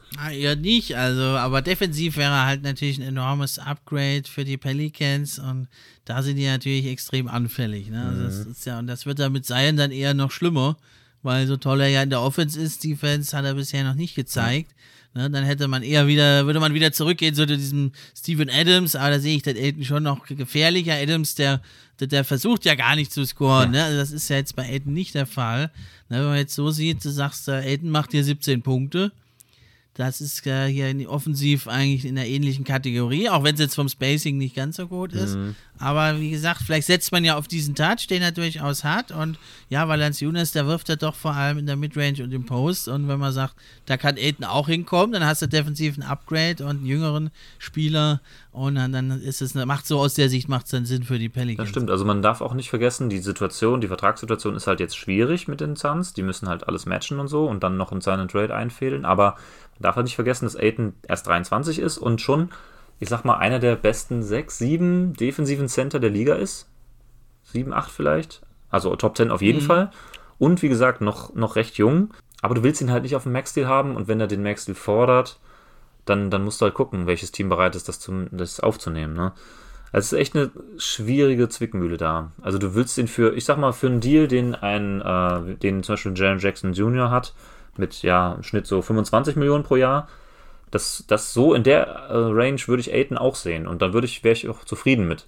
Aber wenn er wirklich die 30, Ja, wird aber 35 deutlich teurer, will, dann, dann, dann wird es einfach schwierig. Dann, dann sehe ich eigentlich kein Team, was, außer halt ein Team, das wirklich denkt, okay, das, der kann uns jetzt relevant machen mit, diesem, mit dieser Edition.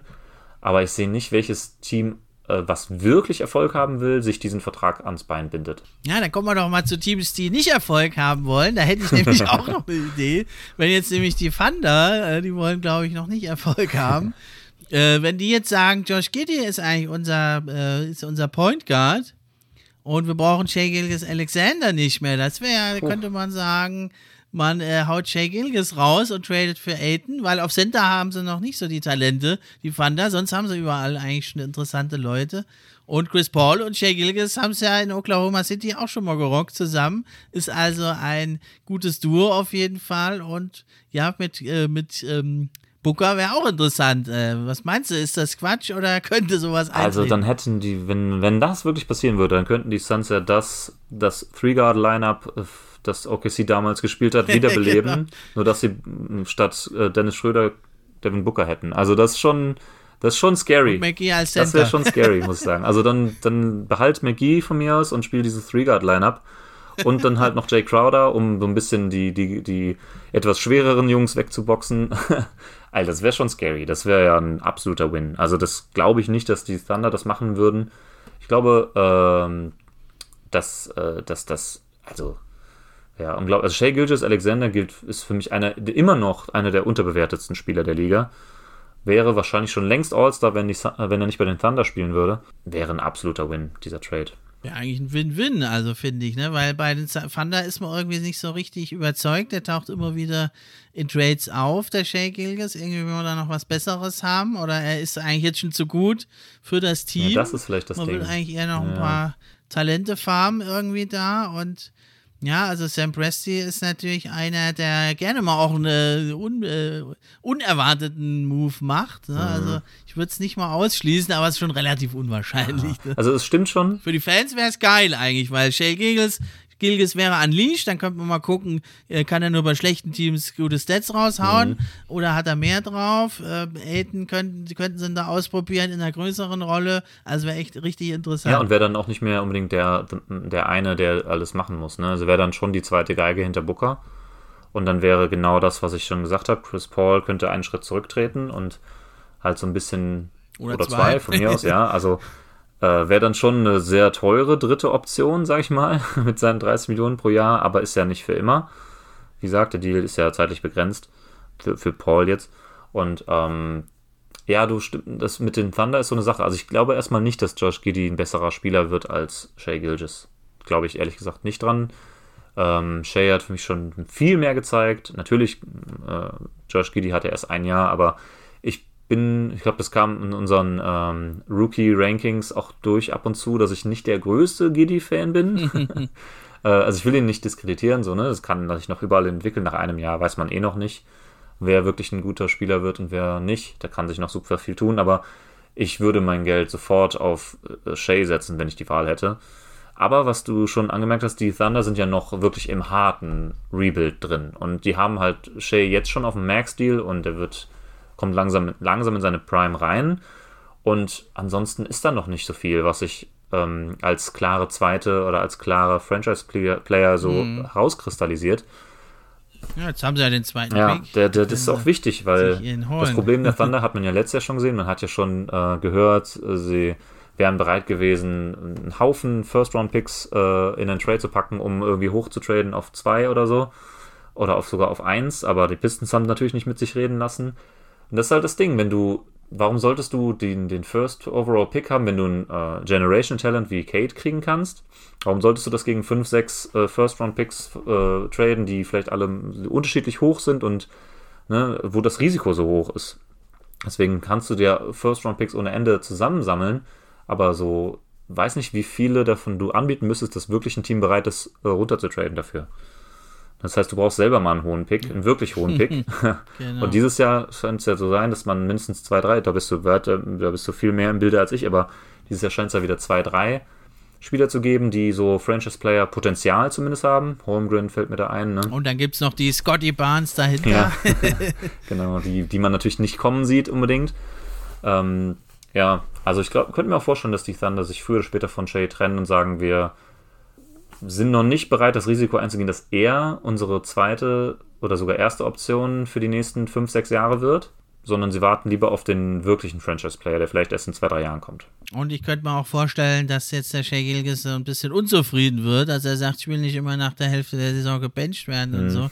Ich will auch mal was erreichen und dann könnte man sagen, okay, tschüss, dann erreicht woanders was. Ne? Also, aber ob es dann Aiden, der, der, der, der Deal ist oder jemand anders, das, das äh, muss man dann noch schauen. Aber das halte ich mal für gar nicht so sehr unwahrscheinlich, dass man Shea Gilgis vielleicht in einem anderen Trikot sieht nächste Saison. Wäre möglich, absolut. Okay, dann haben wir alle Trades durch. Welchen fandst du jetzt am besten für die Suns? Äh, also Orlando fand ich wirklich interessant.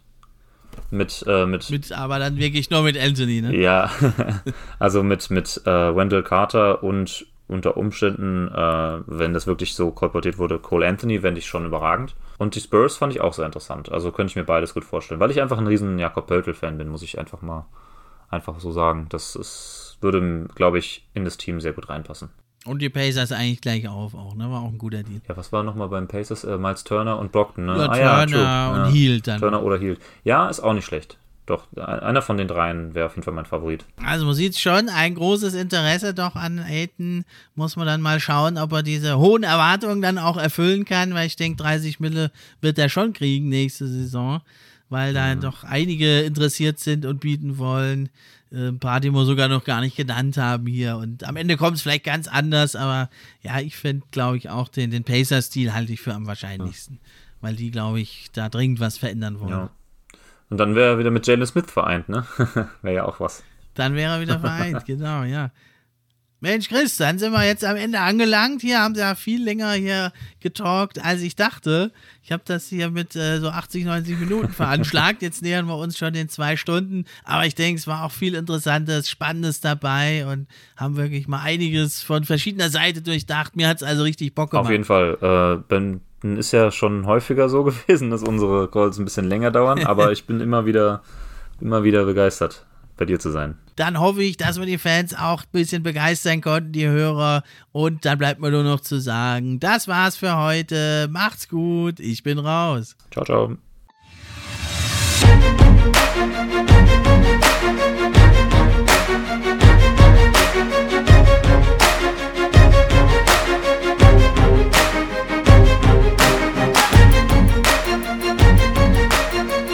NBA Fan Podcast der NBA Podcast für echte Fans von echten Fans gemacht.